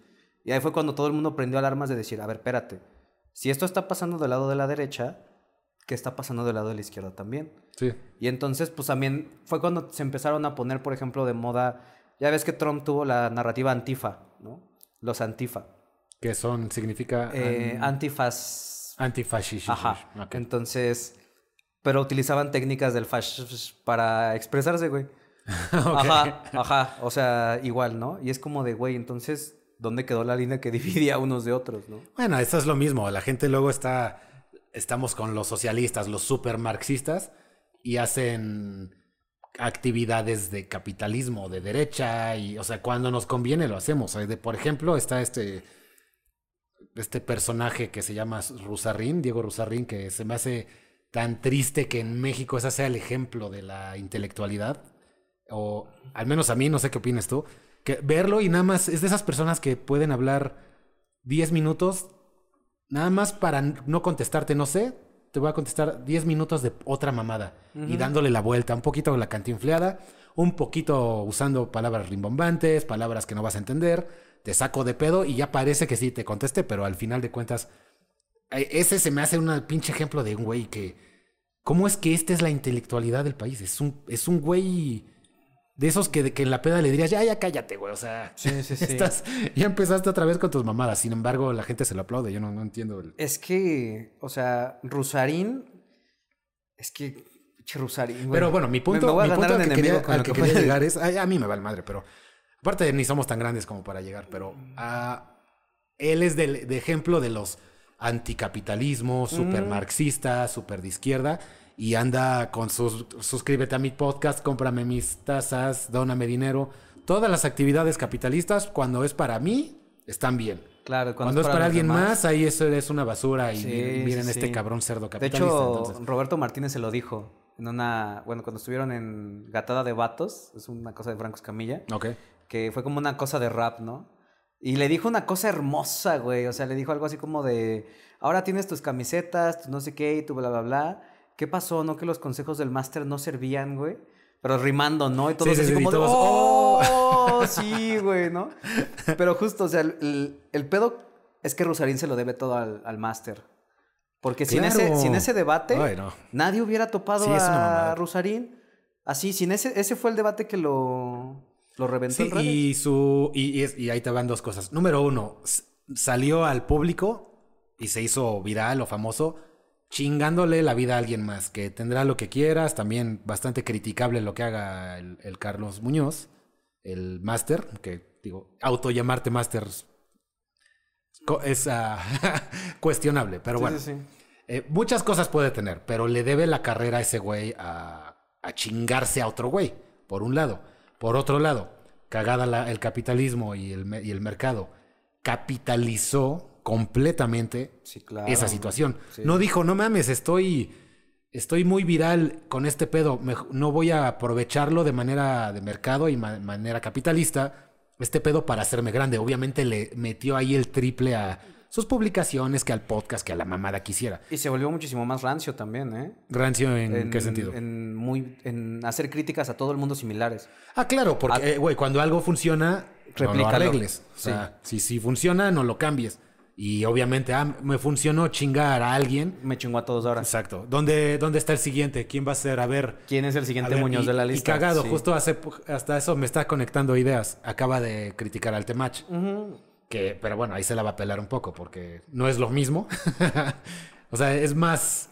No es lo mismo, no es tanta, no es como el mismo tipo de mercado, no el tipo de consejos, el tipo de persona. Sí, claro, es sea, totalmente distinto. Es otro pedo. Sin embargo, ya es, es ese mismo me- mercado mecánica. Este me funcionó chingarme un güey, me voy a chingar a otro, me voy a chingar a otro. Y así va a seguirlo haciendo. ¿Para qué? Para seguir explotando el sistema capitalista a su favor. Claro. Ahora que si lo hace alguien más, pues es una basura, es un cerdo, es un pinche Adam Smith ah, Sí, sí, del sí. demonio, ¿no? Sí, no, es, es, es como, como se llama, es un Ben Shapiro, ¿no? Una cosa así, súper tóxica. Ah, yo no diría que Ben Shapiro es súper tóxico. Pero... No, o sea, pero eso es como el insulto que te tiran, ¿no? O sea, por ejemplo, que te dicen, no, es que escuchas a Ben Shapiro, ese güey es no sé qué, o escuchas a Jordan Peterson, ese güey quién sabe qué, ¿no? Es como, güey, o sea, siendo honestos... No sé si viste un video, que ahora que lo mencionas. Estaba él con el Chumel, el de la República. Y se hizo un clip Sí, muy sí, famoso de. eh, Jordan Peterson y Elon Musk, creo, son los intelectuales de la gente estúpida. Y es cuando dices, cabrón. Ah, o sea, escupes para arriba y te cae en la cara y te acabas de disparar en el pie. O, Sí, totalmente. o sea, te acabas de describir a ti, o sea, eres el intelectual de la gente estúpida. Porque la gente con dos neuronas conectadas lo ve y es- no es más que un pinche marihuano de la peda que es de esos de ya cállate, estás diciendo mamadas. Ni siquiera me contestaste lo que te pregunté, güey. Claro, de hecho hay un creativo que es como con la camada Rosarín, porque ese güey tiene hermanos. Y creo que uno de sus hermanos sí es filósofo, güey. Y sí se nota que, o sea, se ve que a lo mejor en cámara no lo hace, pero en privado sí se ve que sí lo pendejea, güey. Pero, bueno, ¿cómo dices si es filósofo? Este güey, ni siquiera sé qué es, nada más sé que se hizo Es- famoso por chingar a Carlos Muñoz. ¿Es, es- filósofo, Rosarrín? No, o sea, tiene como la afición por la filosofía y por leer y ese pedo. Pero bueno, todos, ¿no? Ajá. Bueno, todos nosotros. Sí, pero eh, justo su carnal sí estudió formalmente filosofía, ¿no? Ese güey sí es filósofo, filósofo. ¿no? Ya, Rosarín ya, ya. creo que es ingeniero en alimentos. Y ojo, o sea, No- no, no es parece. que- Sí, no, o sea, no es que tu título te limita a ella, solamente tienes que hablar de eso. Sí, no, bueno, no. Pero sí se ve como esa, esa distinción en cómo abordan problemáticas, en cómo hablan las cosas entre su carnal y ese güey. Ya, ya, ya. Mm, Bueno, algo que... ¿cu- ¿Cuánto llevamos y cómo andas de tiempo? Vamos bien, ¿no? Llevamos como una hora. Sí, apenas son ocho y media. Ah, no tiene bronca, entonces. Algo que tú quisieras ah, comentar, agregar. Digo, no estoy cerrando el podcast, nada más estoy preguntando si tienes alguna idea o algo así. También está la gente del chat que ahí están, están un poquito ignorados. Ahí no sé si alcances a, A ver, ¿qué? ¿Alguna preguntilla del chat que haya por ahí? Vamos a, a checar. A ver. Mientras leo, tú diles algo. Pues, digo, una de las cosas que también considero que es muy importante que ustedes aprendan es de dónde viene la confianza y la seguridad, ¿no? Que es un tema que luego es muy recurrente en mi canal y que entender que la confianza viene del desarrollo de habilidades concretas es algo que nunca les explican, porque sí está muy chido eso de ten confianza en ti mismo y desarrolla autoestima y la chingada, pero es como, sea, sí, güey, pero ¿cómo? ¿No? Y ustedes tienen que entender que la confianza deriva de la maestría. Y la maestría no es otra cosa que la capacidad de generar resultados favorables de manera consistente. Y entonces, cuando tú, por ejemplo, manejas la primera vez, pues sí te vas medio zurrando de no vaya a chocar yo con alguien, pero ya después de que manejaste 10 veces y ya no chocaste con nadie y ya sabes dar vueltas y ya todo el pedo, pues ya agarras un coche y ya no sientes ese nervio, esa ansiedad de puta voy a chocar con alguien. Eso es confianza. Ahora, cada vez que digan me falta confianza, pónganle apellido. Me falta confianza para hacer qué. Y eso les va a dar el indicador de cuáles son las habilidades concretas que tienen que desarrollar. Me hace, me falta confianza en mi trabajo. Ok, pero ¿qué habilidades de tu trabajo? De gestión de proyectos, de liderazgo, de comunicación asertiva. De hablar en público, de dar órdenes, de pedir cosas. Exacto, ¿no? De cualquier cosa, ¿no? Entonces pónganle apellido a su falta de confianza para que aprendan qué quieren desarrollar de manera concreta. Por ahí había unas preguntas en el. Sí puedo decir TikTok en YouTube. en- Ya lo dijiste. Me cagan estas pendejadas, pero siempre, ah, bueno, ya ay, chinguen a su madre. Este, en TikTok y en YouTube. Acá en TikTok había, primero que nada, de- decían gracias por sus consejos. Por ahí alguien dijo, si estuviera ManLab, los destrozaría. Este, decía ahí un, carnal. Y por otro lado decía, ¿cuál es, que eso sí es una pregunta tal vez que valga la pena, ¿cuál es la mejor forma de declarar tu amor? ¿Qué opinas tú? Declarar tu amor. Em, ¿Doy la respuesta filosófica o doy la respuesta práctica? Ah, no tema. Háblale, es, como, es un güey de 20 años, no es, no es de, güey, esto es un trabajo para mi clase de filosofía. Es, quiero, güey, tengo una vieja que me está at- atorado y cómo le quiero declarar mi amor. Ya, es que jus- primero aprendan a preguntar, chavos. Porque una cosa es, Lo preguntó bien, güey, ¿cómo declaro mi amor? No dijo, No. ¿cuál es la posición filantrópica, no, filosófica? porque ahí, eh, ahí te va la traducción de la, de la pregunta, ¿no? Porque muchas veces es cómo declaro mi amor, pero la realidad es cómo, cómo le digo que si quiere ser mi novia.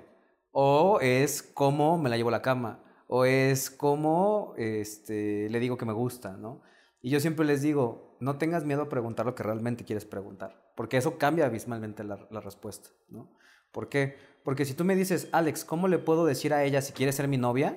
Va a ser una respuesta totalmente distinta A declarar mi amor. a declarar mi amor, a cómo me acuesto con ella, a cómo le digo lo que siento o lo que sea, ¿no?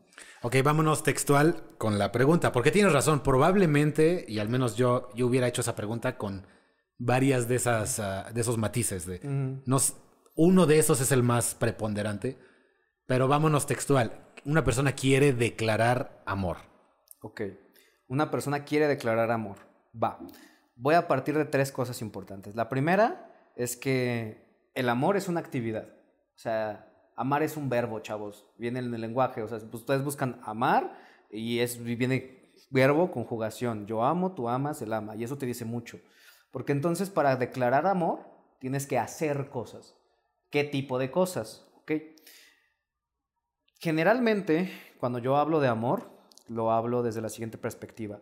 Amar implica el cuidado, la preservación y el servicio al otro.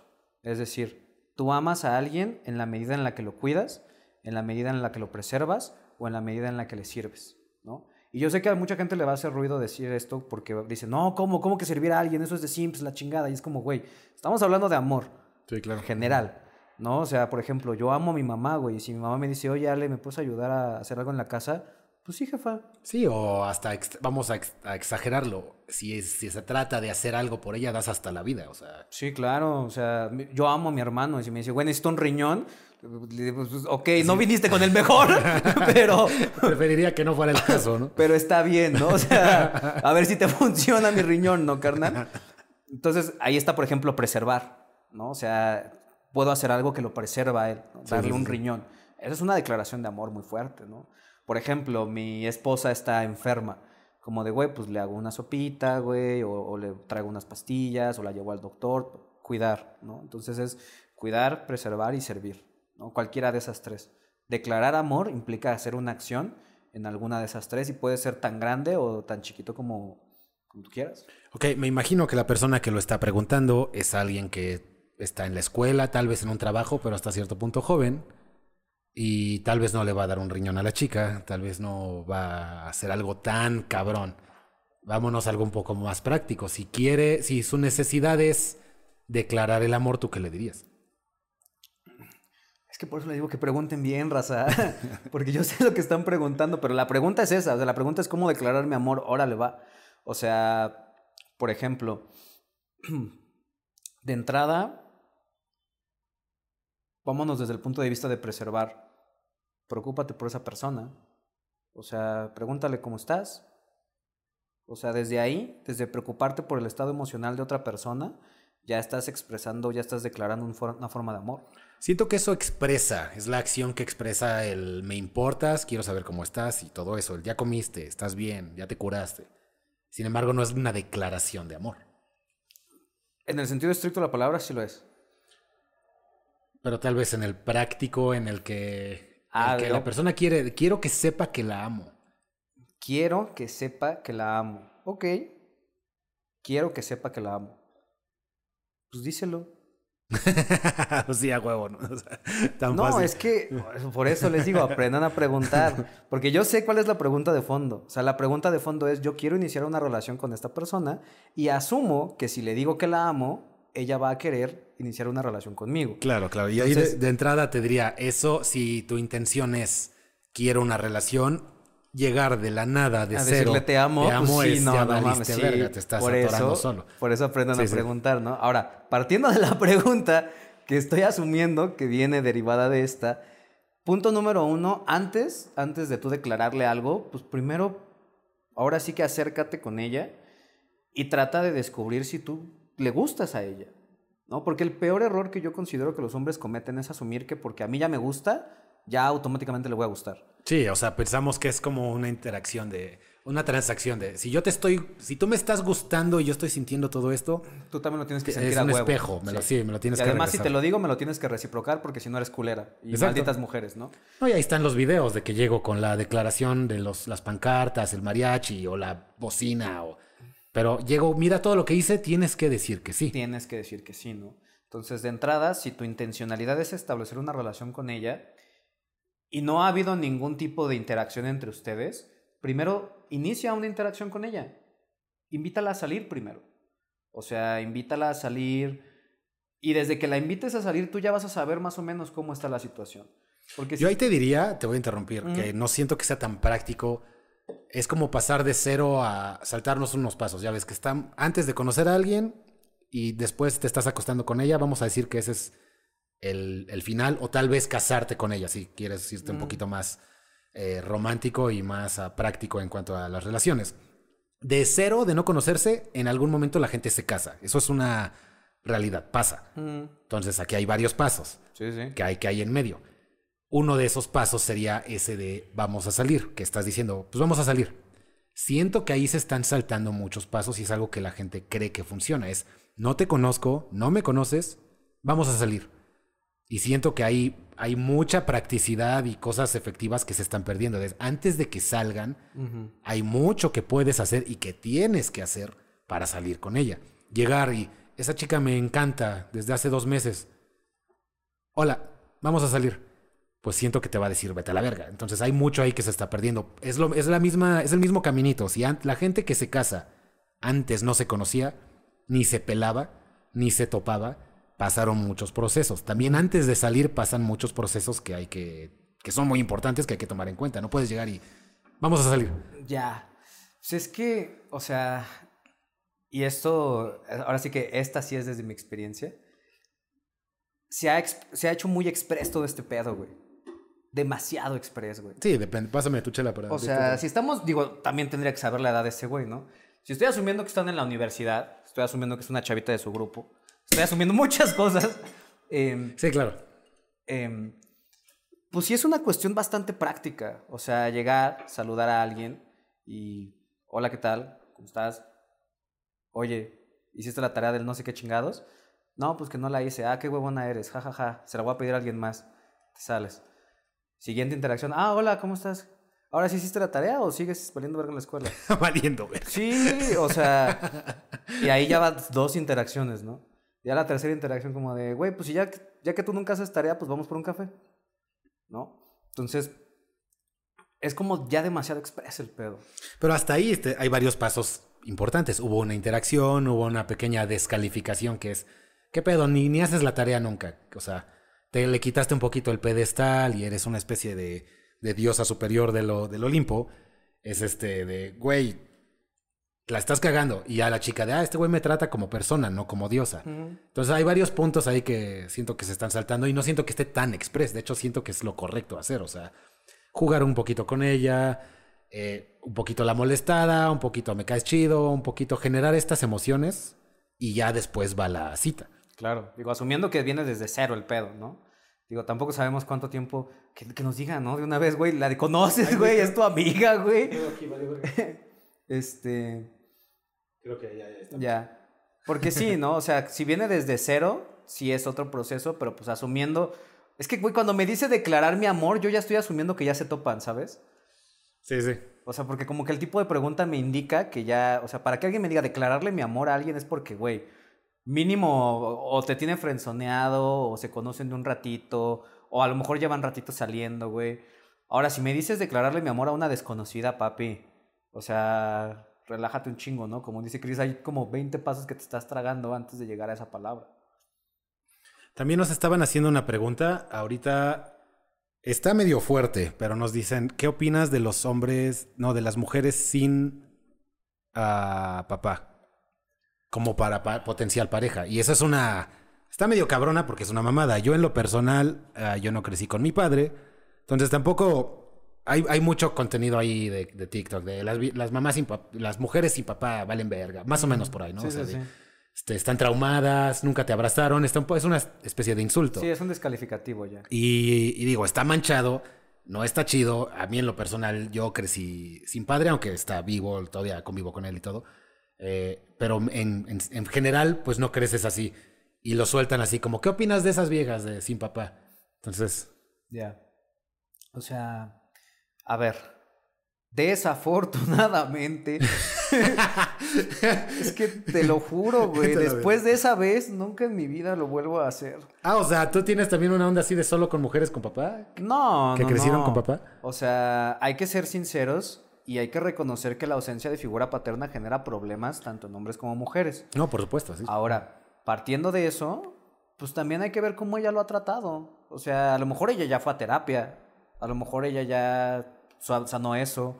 Igual le vale mejor- madre, no le afectó tanto. O a lo mejor ella, aunque no, aunque su papá biológico no estuviera, sí tuvo una figura paterna, ¿no? Eso lo hablé yo apenas en un live. La diferencia entre tener a tu papá Y una tener figura, paterna, ¿no? que no es lo mismo. No es lo mismo. Mm. Hay personas que su figura paterna no es su papá y tienen todos los rasgos de una persona sana que tuvo figura paterna, porque Claro. eso, es, eso es lo que hay de fondo, ¿no? El tener una figura paterna. Ahora, utilizar el, el no tienes papá como descalificativo, a mí personalmente se me hace muy cruel. Porque, o sea, no es como que ella lo decidió, ¿sabes? No es como que ella se levantó un día y dijo, chica, tu madre, papá, no quiero que estés, ¿no? Entonces, sí es, sí es bastante cruel y no toma en cuenta toda una serie de cuestiones que se desenvuelven precisamente porque pues, son problemas a final de cuentas y utilizarlo directamente como descalificativo pues sí es bastante cruel. Y eso me lleva al tercer punto, que es también hay mucho vato que no tiene papá y que pues dicen como, no, no lo usamos como descalificativo para nosotros, ¿no? Sí, siento que se usa, si se llega a usar, porque yo creo que en las primarias eso sí pasa como, te chingan por todo, si estás orejón, si tienes las orejas chicas, narizón, nariz chica, alto, chaparro, te- de todo te van a estar chingando, ¿no? Entonces siento que también por ahí va a suceder un poco en la infancia, que, insisto, te chingan de todo. Pero yo creo que de adultos como que no nos, no nos aventamos ese pedo entre hombres. Y, ese, y somos, podemos ser culeros y lo que quieras, pero, Pero como que ese, ese, ese no- pedo no lo aventamos. De tú no, tú, tú no creciste con papá. Ajá, Siento que eso no lo aventamos. Sí, no, eso no lo aventamos, ¿no? Entonces, ahí es como de, de really niggas, o sea, de verdad todos tienen buena relación con papá, o sea... ¿Podemos decir eso aquí? Sí, sí podemos Sí, yo aquí. soy moreno, ¿no? Entonces yo sí puedo decirlo, claro. Yo Voy soy usar- medio moreno, ¿qué puedo decir? Nick. Nig. Sí, no, sí, no, yo sí uso mi, mi escudo de piel para todo, güey, sí, claro. Luego yo me aviento unos comentarios que Ah, yo también. es güey. como de, güey, soy moreno, tengo permiso, güey. Yo también y, y tal vez menos, pero es, es una pendejada y está de la verga que nos estamos midiendo a nivel pantene. Mm. A ver, ¿qué, ¿en qué nivel de moreno estás? Sí, sí, sí. Pero también lo uso, yo, yo estoy en una posición que desgraciadamente hoy es muy privilegiada, que a mí no me pueden decir tu privilegio blanco. Tampoco estoy tan moreno como para que me digan, eh, pinche prieto culero. O sea, como acá que lo usen de insulto.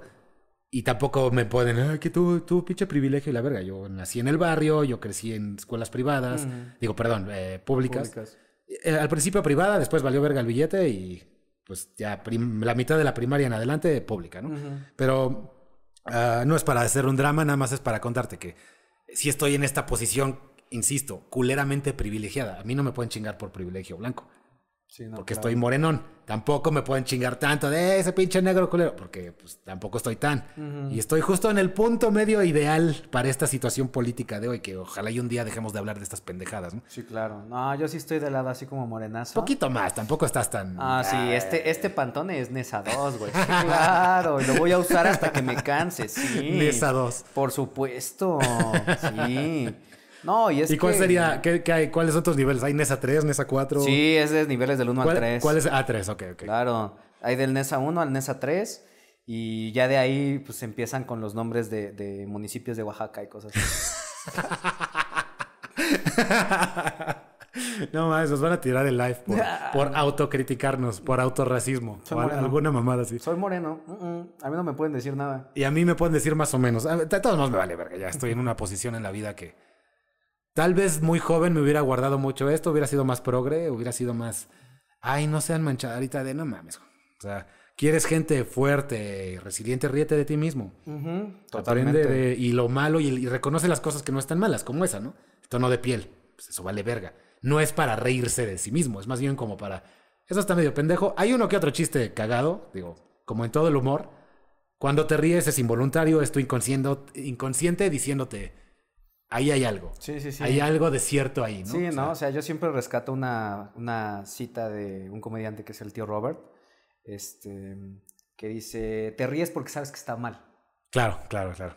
Así es el humor negro y, a- y el humor en general. Es, Sí. Diría Carl Jung que es el consciente, inconsciente colectivo. Es, Sí, sí, sí. Dices algo, todo el grupo se rió, ahí hay algo de verdad. Lo que te guste o no, ahí hay algo de verdad que todos entendieron y que por eso se están riendo. O sea, Sí, no es de la nada, güey. Sí, sí, Porque sí, si, si dices algo que no les rasca el inconsciente, nadie se ríe. Y ahí es cuando vales verga si eres comediante, ¿no? O sea, dices algo y, y todos así como de... No, güey. Y ahí es cuando no, res- no rascaste ni la verdad ni el, ni el inconsciente colectivo, ¿no? Lo mismo pasa cuando te ofendes. Lo mismo. ¿En sea, qué sentido? En el sentido de que yo siempre les digo a las personas, analicen bien cuáles son los insultos que usa la gente, porque esos son las cosas que les dolerían a ellos que les dijeran. Claro. Por eso los usan como insultos. Sí, como jodido, estás jodido. Ajá. Entonces, para él es válido, es Le dolería el dinero. ser- ajá, le, le dolería, dolería ser, jodido. jodido. Y tal vez de ahí coge su... Y de ahí, viene- cojea. Ajá, exacto. Antes no había lana, antes había un pedo ahí, todavía tal vez. Y por ahí, de eso me recuerda, desgraciadamente vivimos en la burbujita del, del TikTok. Y me recuerda a esta Alexandra Chávez, que siempre está mame y mame con el dinero. Hoy salió, sacó otro video, este, nada nuevo, o sea, no te estoy sacando noticias. Otro video de, creo que le regalan flores a una chica y saca un video así de, miren, a esta le regalan, miren, así debe de ser, mire, así que... le- Y estuve a... Es de esas cosas que ya ves que soy medio manchado y medio trato de ser cagado con mi contenido.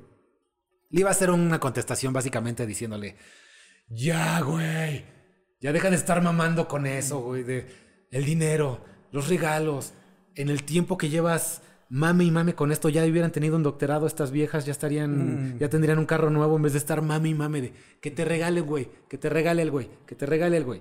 Pero al final no hice el video, Sí. pero me, me hace pensar, como, ¿por qué es ese énfasis del billete con esta chica, Mira. no? O sea, porque a huevo que te regalen, ¿por qué en otra cosa? Mira, voy a dejar la joyita en tu canal para que luego lo clipen. Sí, claro. Mientras haya salido todo bien en el audio y todo. Si, si yo tuviera que hacer una. ¿Cómo, cómo es? Una. Pues sí, una aseveración educada. ¿no? Yo diría. Una suposición Una educada, tal suposición educada. ¿no? Yo estoy seguro, en un 98%, de que Alejandra, el crush más cabrón que tuvo en toda su vida, fue de un cabrón que nunca, Nunca le regaló ni le madre. regaló ni madre. sí, a huevo. Claro, güey. Cada sí, vez. porque el énfasis en ese pedo, ¿no? O Cada sea, vez que ella sube un video hablando de eso, a mí, para mí es como de, de recordarle a alguien, como de tú no lo hiciste. Mira, ¿por qué no te quedaste conmigo? ¿Por qué no lo hiciste? ¿Por qué tú no hiciste esto? ¿Por qué tú Ah. no me regalaste esto? ¿Por qué tú no me compraste? ¿Por qué tú no me diste? Y peor aún, ¿por qué veo que sí se lo estás dando a otra? Pero bueno, ahí tal vez, bueno, no sé. Po- eh, Estoy de acuerdo contigo. Probablemente ahí hay un pedo. Todos crecimos de traumas. Nos formamos de traumas. Por eso ya no me quemo en, el, en la estufa. Por eso me cuido en la bicicleta. Por eso me cuido en el gimnasio de que no me jale un músculo a lo pendejo. O sea, esas situaciones traumáticas nos marcan. Sí, y sí, son todas, ¿no? Luego la gente dice, estás traumado. Güey, sorpresa, todo el mundo está traumado. O sea, todos tenemos pequeños traumas que nos forman seguramente, o bueno, mi punto con esto es, ahí hay un pedo, o sea, ahí hay un pedo que algo sucedió, que hay una, hay un énfasis muy cabrón en que los hombres te regalen cosas.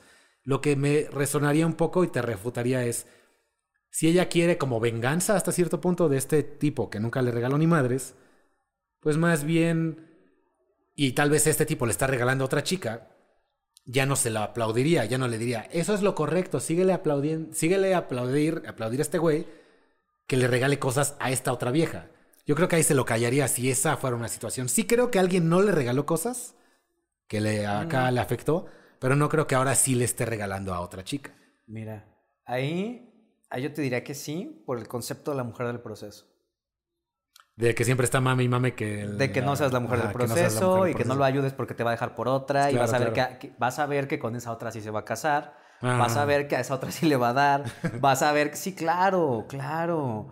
Y, y digo, la verdad, y partiendo de esa suposición educada, sí está muy feo porque ella es, es- creo que es más joven que yo y eso ya es decir muy joven. Este, Ella está en los veintitantos, creo, ¿no? 22, 23 creo. Que, que esa es otra cosa, que mira, así son las redes sociales, no las vamos a controlar, pero alguien de esa edad, que, y no, no es el, el ad hominem de la edad, nada más que le faltan cosas por vivir, como para que ese sea el máxime del logro de las mujeres. Tengo veintitantos y esto es lo que tienes que aprender, mujer, a que te regalen cosas. Hay mucho más que le falta vivir y tal vez, ojalá y muy probablemente un día lo descubran. Yo te diría que sí, pero toda la evidencia apunta a lo contrario. a que no va a pasar. ¿no? Sí, no, o sea, y la verdad está muy feo que ella a esa edad ya haya tenido esa herida tan, tan, tan profunda. No hay peores cosas que eso, hasta eso. Claro, claro. Pero también lo que me sorprende mucho es que hay tantas mujeres que comparten esa misma herida, ¿no? O sea, porque nos guste o no nos guste, el contenido resuena. O sea, hay Sí, muchas claro, o sea, mujeres hay que gente comparten ese dolor. O sea, hay mucha gente que comparte ese mismo dolor. Y entonces ahí es como de regresarnos todos, y yo también le hago la crítica a los vatos, de... Yo les digo, no sean Jordan Belfort, ¿no? O sea, ¿viste el lobo de Wall Street? Ah, Sí, bueno, claro, claro, sí. Ya ves que pues, en esa película Leo DiCaprio tiene a su esposa que lo va acompañando. Sí, la que estuvo con la del proceso. Ya del proceso, Sí, ¿no? efectivamente. Yo también les digo a los vatos, güeyes. O sea, queremos evitar que se, que se sigan haciendo de esas. Pues nosotros, nosotros también tenemos que poner nuestra parte en decir, güey, pues si hay alguien que me ha estado apoyando, pues sí hay una cuestión de reciprocidad que uno tiene que respetar, ¿no?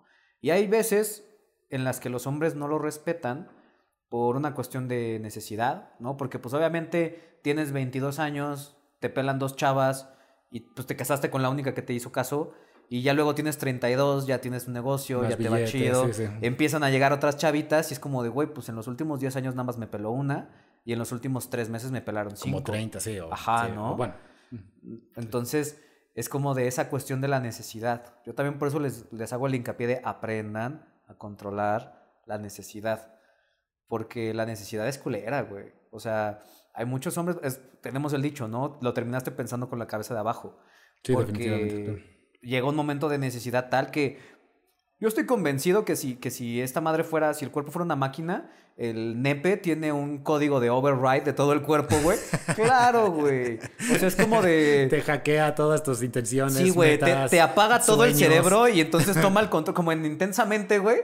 Ya ves que el, el de la enojo como que los manda a la verga a todos y toma el control. Ah. Así ha de llegar el nepe en algún momento, así como, todos ábranse, güey, ya. ¡Fum! No, así ¿no? llega varias veces. También la cagamos bien cabrón los Sí, hombres. por ¿no? ese pedo, ¿no? Sí, sí, sí, porque no estás acostumbrado a controlar ese impulso, ¿no? Esa, esa necesidad. A ver, vámonos. Me voy a ir a parar por otra chela. Eh, también voy a ir checando una pregunta. Mejor jugaré Nintendo. Muy bien, hermano. Juega Metroid Prime Remaster. Ah, ya salió, ¿verdad? Sí, lo estoy jugando. ¿Y si está chido en términos de gráficos? Sí, güey. De hecho, hasta quería. de- déjalos así para contestar rápido. Pero fuera de eso, es de esas cosas. Va a sonar muy pinche nerdo y acá. Acá geek. Pero me ha hecho pensar que he madurado cagadamente. Porque lo jugué hace 20 años en el GameCube. Sí, o sí, tal vez después, no lo jugué cuando salió. O sea, ya lo jugué varios años después. Que será unos 17 años. Hace, Ya tiene rato, güey. Y no me gustó. Lo jugué porque era el único que había. Lo jugué porque parecía era de esos, los tienes que, y Sí. tenía un GameCube, y no había opciones, y no hay billete para comprarte un Xbox o lo que us- lo- Sí, las sí, otras opciones. Entonces lo jugué, güey, punto. Lo jugué y no lo disfruté tanto. Pero ahorita ya ha de ser la joya. Pero ahorita es, de, es como cuando te ponen los Beatles de niño de 5 años y dices, quiten eso, está aburrido, y ya de grande dices, no mames, está Qué verga". profundo, güey. Sí, güey, o Sí, sea, no, está- sí. Igual con este pinche juego me está sucediendo Güey, yo, ese pedo. Yo también lo jugué en GameCube, güey. Y a Ah. mí desde esa vez me mamó. Ah, desde ahí ya tenías la madurez suficiente No- para no- apreciarlo. No sé si la madurez, pero ¿sabes qué es lo que me gustaba? Ah, sabía que algo iba a pasar. Este, lo que me gustaba era que ya ves que vas escaneando cosas Sí, sí, sí. y como que vas llenando un libro que te va que te da información de las cosas, ¿no? Sí, sí, sí. Entonces a mí me mamaba eso, güey. Me mamaba que, que- que como que escaneabas todo y todo te daba como información y era como, ah, la verga, güey. Ya, ya. Y te daban logros por completar así como libros de todo eso y ahí me veías leyendo de toda la pinche biología de las criaturitas y la chingada, güey. O sea, me mamaba ese pedo. No, ese pedo sigue y, y ya te digo que por fin tengo la madurez, entre comillas, suficiente para apreciarlo. Eh, yo creo que era un niño que le gustaba explosiones, Halo, eh, Sí, sí, sí, eh, algún juego de aventura acá saltando, haciendo cosas locas y este es un juego muy tranquilo, Ajá. muy solitario. Sí. No estás con otros hombres o otros ah, compañeros acá, vamos a destruir esto. O sea, Sí, no, estás- es como exploración. Sí, tu personaje está callado. Sí, tu sí, sí, no habla. Y además es morra. No hay voces, porque te digo, no hay más personas. Hay aliens y hacen Sí, ruidos sí, acá, sí. ña, ña, ña.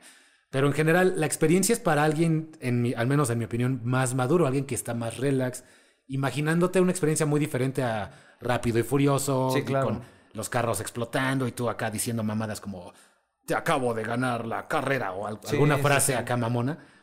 Como que tuve que crecer para darme cuenta de lo chingón que está. Y, y justo iba a hablar de eso en el podcast si no estuvieras aquí. Estaba pensando en cosas que, que me he dado cuenta que he madurado, ¿no? Que antes no apreciaba y ahora sí. Y esta, y cagado, aunque es un videojuego y suena geek y suena nerdo, eh, es una realización que me acaba de dar de esta cosa está bien verga y estaba muy joven para, para darme cuenta, ¿no? Con este Claro. pedo. Sí, totalmente.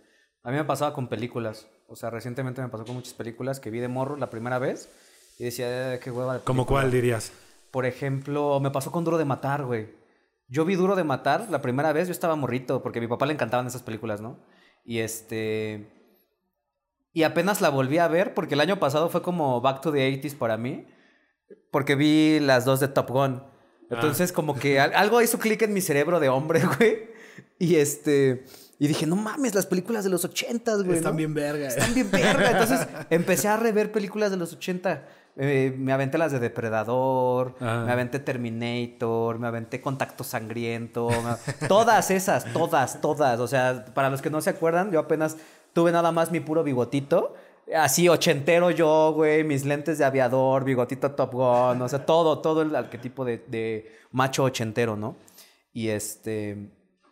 Y eso pues también contribuyó a que vi muchas películas que en su momento qué hueva, como Duro de Matar. Y ahora que las vi otra vez fue que, no mames, güey, Duro de Matar, güey, qué, qué chingona Sí, está bien película". verga, sí, güey. Cagado que esta es una de esas que dicen que es película de Navidad, ya sabes. Top películas de Navidad. Sí. Resulta que es de Navidad. Sí, porque La- ocurre en Navidad, Ocurre en Navidad, pero tú piensas es una película de acción. Pero No, también y- es una película de Y sí Navidad. tiene sentido, porque además ves el tema, ese- eso se lo vi a Barreche, porque dice, ¿de qué habla Duro de Matar? Pues de reunir a una pareja. Es un Ah. tema de familia. Y dices, pasa en Navidad. ¡Oh, la verga, güey! O sea, sí es cierto, Duro de Matar es navideño, güey. Sí, sí, sí. Claro, güey. O sea, ese, ese tipo de películas las reví y sí dije, güey. Sí, estábamos viendo justo a Volver al Futuro. Mm. Está súper verga, güey. O sea, tal vez voy a sonar como de esos rucos. La nostalgia, lo que sea. La vuelves a ver y, y está cagada, está entretenida. Digo, es una película. Sí, sí, es sí. una película y tiene cosas de película, un poquito con el guion y eso. Es como de esas cosas no pasan en vida real. Da, es una película, o sea, Claro. insisto. Pero. ¿Viste Ready Player One? Eh, sí, sí, sí. También, o sea... Por eso la vi una vez. Estuvo buena, pero no sentí las ganas de volverla a ver. Para mí es como fab. O sea, está como en mi top 5 de películas. ¿En serio? Sí, o sea, fue- fueron tantas las referencias que vi. Porque además fueron cosas que, que o sea, es toda, toda mi infancia. Sí, el gigante de hierro. El Gigante de Hierro, Halo, Chucky, está pero también cosas como más- de Akira. Más retro que dirías, ¿por qué tú ves eso, no? Por El DeLorean. El Resplandor, el DeLorean, Ah. eh, Chucky, eh, Godzilla. No, sí, sea, esa madre es una orgía de referencias. Sí, es como Space Jam. Ochentas. Ajá. Sí. Bueno, pero mejor. Sí, no, sí, la última de Space Jam está culerísima. Sí, o sea, sí. yo la vi por todos los easter eggs, pero... sí, tenías que ver Space Jam, supongo. Sí, sí, sí. Bien, este, te voy a dejar con una pregunta. Estaba medio intensa, voy a ir por una chela. Claro. Eh, pero nos dice un chico, a veces creo que tengo un problema. No soy tan social porque siempre he estado solo. Y pone carita triste. Ok. Entonces, obviamente eso deriva en muchas cosas, en la inhabilidad de hacer amigos, de conseguir novia, lógicamente, incluso hasta cierto punto le va a tocar la de no conseguir trabajo. güey. Sí, sí, sí. No tienes habilidades sociales, es mucho más difícil que te contraten. Claro. Eres acá como tanto porque el que te entrevista como los clientes que llegues y estés con la mirada hacia abajo, Sí, que parezca sí, que, que no tengas un ninguna experiencia social. Sí, o sea, Claro. Sí, digo, yo creo que con esta, con esta preguntita, porque creo que ya son las nueve, entonces, este, a ver. bueno, pues ya cerramos mejor. O sea, sí, o sea, contestamos y respondo cerramos. esta y, y cerramos. Este, a ver. Una de las primeras cosas que yo aprendí en temas de socialización es la importancia de tu primer amigo. ¿no? La importancia del primer amigo es, es algo que se subestima un chingo y que muy poca gente he visto que lo enseñe. Porque muchas veces te dicen, no, métete en un círculo social, empieza a ser amigos. Es como, sí, güey, pero necesito Necesito el primero. el primero, Ajá. ¿no? Entonces, lo que yo les recomiendo siempre es analiza cuál de las personas que conoces en términos generales es la más amable. De todas, Sí, sí. de todas. Puede ser familiar, puede ser compañero de trabajo, puede ser eh, compañero de la escuela o de cualquier lugar en el que estés. Y pídele ayuda en algo, en lo que sea. O sea, así no tengas un pedo, pídele ayuda en cualquier cosa. Oye, ¿sabes qué? Es que se me... Tengo pedos para hacer esto en Excel, ¿no? Si estás en el trabajo. Oye, ¿sabes qué? Es que no le entendí este tema en la, en la clase. ¿Crees que me puedes ayudar? Y generalmente las personas amables que tienen este arquetipo de cuidador La gente está dispuesta a ayudarte. generan una, un vínculo afectivo a partir de las personas a las que ayudan. Claro, totalmente. Y entonces, si tú has, si tú has estado solo mucho tiempo y tú llegas con esta intencionalidad con una persona que tiene este arquetipo, muy probablemente va a estar dispuesta a apoyarte, muy probablemente va a estar dispuesta a abrirte su propio círculo conforme se vaya generando este lazo y eso te va a ayudar a que poco a poco tú también vayas expandiéndote a otras personas. Siempre tomando en cuenta que tienes como esa, esa roca, ¿no? Esa ancla detrás, que es ese primer amigo, que es ese primer amigo que, que incluso te lo van a decir, ¿no? Yo pensé que eras más callado, yo pensé que eras mamón, yo pensé que eras esto. Claro. Y sí, te van abriendo, ¿no? Te van abriendo. O sea, siempre, yo siempre les digo, porque luego les dicen, es que júntate con un extrovertido. No. Porque el extrovertido te va a querer jalar a ser extrovertido. Sí, totalmente. sí. Necesitas a alguien que te apoye en tu introversión y que te ayude a ir expandiendo. Así es. Muy bien. Pues yo creo que con eso lo vamos a dejar. Podríamos pasarnos aquí otros 500 años, pero sí, no. eh, esto tiene límite. A la gente que nos vio en el TikTok, muchas gracias. Una disculpa que no les pusimos tanta atención, ya que pues, estamos más concentrados en el podcast. Esto se escucha aquí en, en YouTube, en TikTok, y aparte se escucha en todas las plataformas como ah, Spotify, Apple, Google, todas las madres de podcast. Así que aquí hay varias personas no escuchándolo al mismo tiempo, pero todas en el mismo tema, todas tratando de crecer juntos. Te agradezco mucho que hayas venido, güey. Eh, estuvo chingón, hay que volverlo a hacer, güey. Sí, claro, ¿no? Yo agradecido siempre de que me invites, güey. No, no, eh, gracias a ti. Eh, siempre me gusta que haya gente que aporte otras perspectivas a las que yo tengo y eso, eso ayuda un chingo y en general al público. Claro. No, y justo que, que... Porque luego dicen, no, es que todos ustedes piensan igual. No.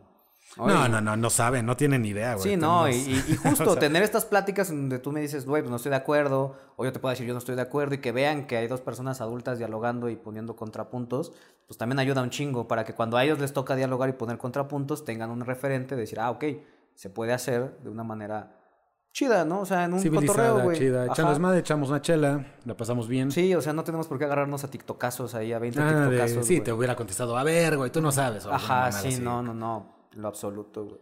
En fin, bueno, eh, muchas gracias a todos. Si necesitan ayuda con temas de atracción, pueden ir con Alex si les gustó lo que hace, les gustó su forma de ser, les gustó su contenido, su carisma. ¿Les cayó bien o les cayó de la verga? Mándelo a la chingada. Pero si les cayó bien, eh, ¿dónde te pueden encontrar? Me pueden encontrar en TikTok como Alex Flores, con un 3 en lugar de la E, porque el otro es el de Badabun.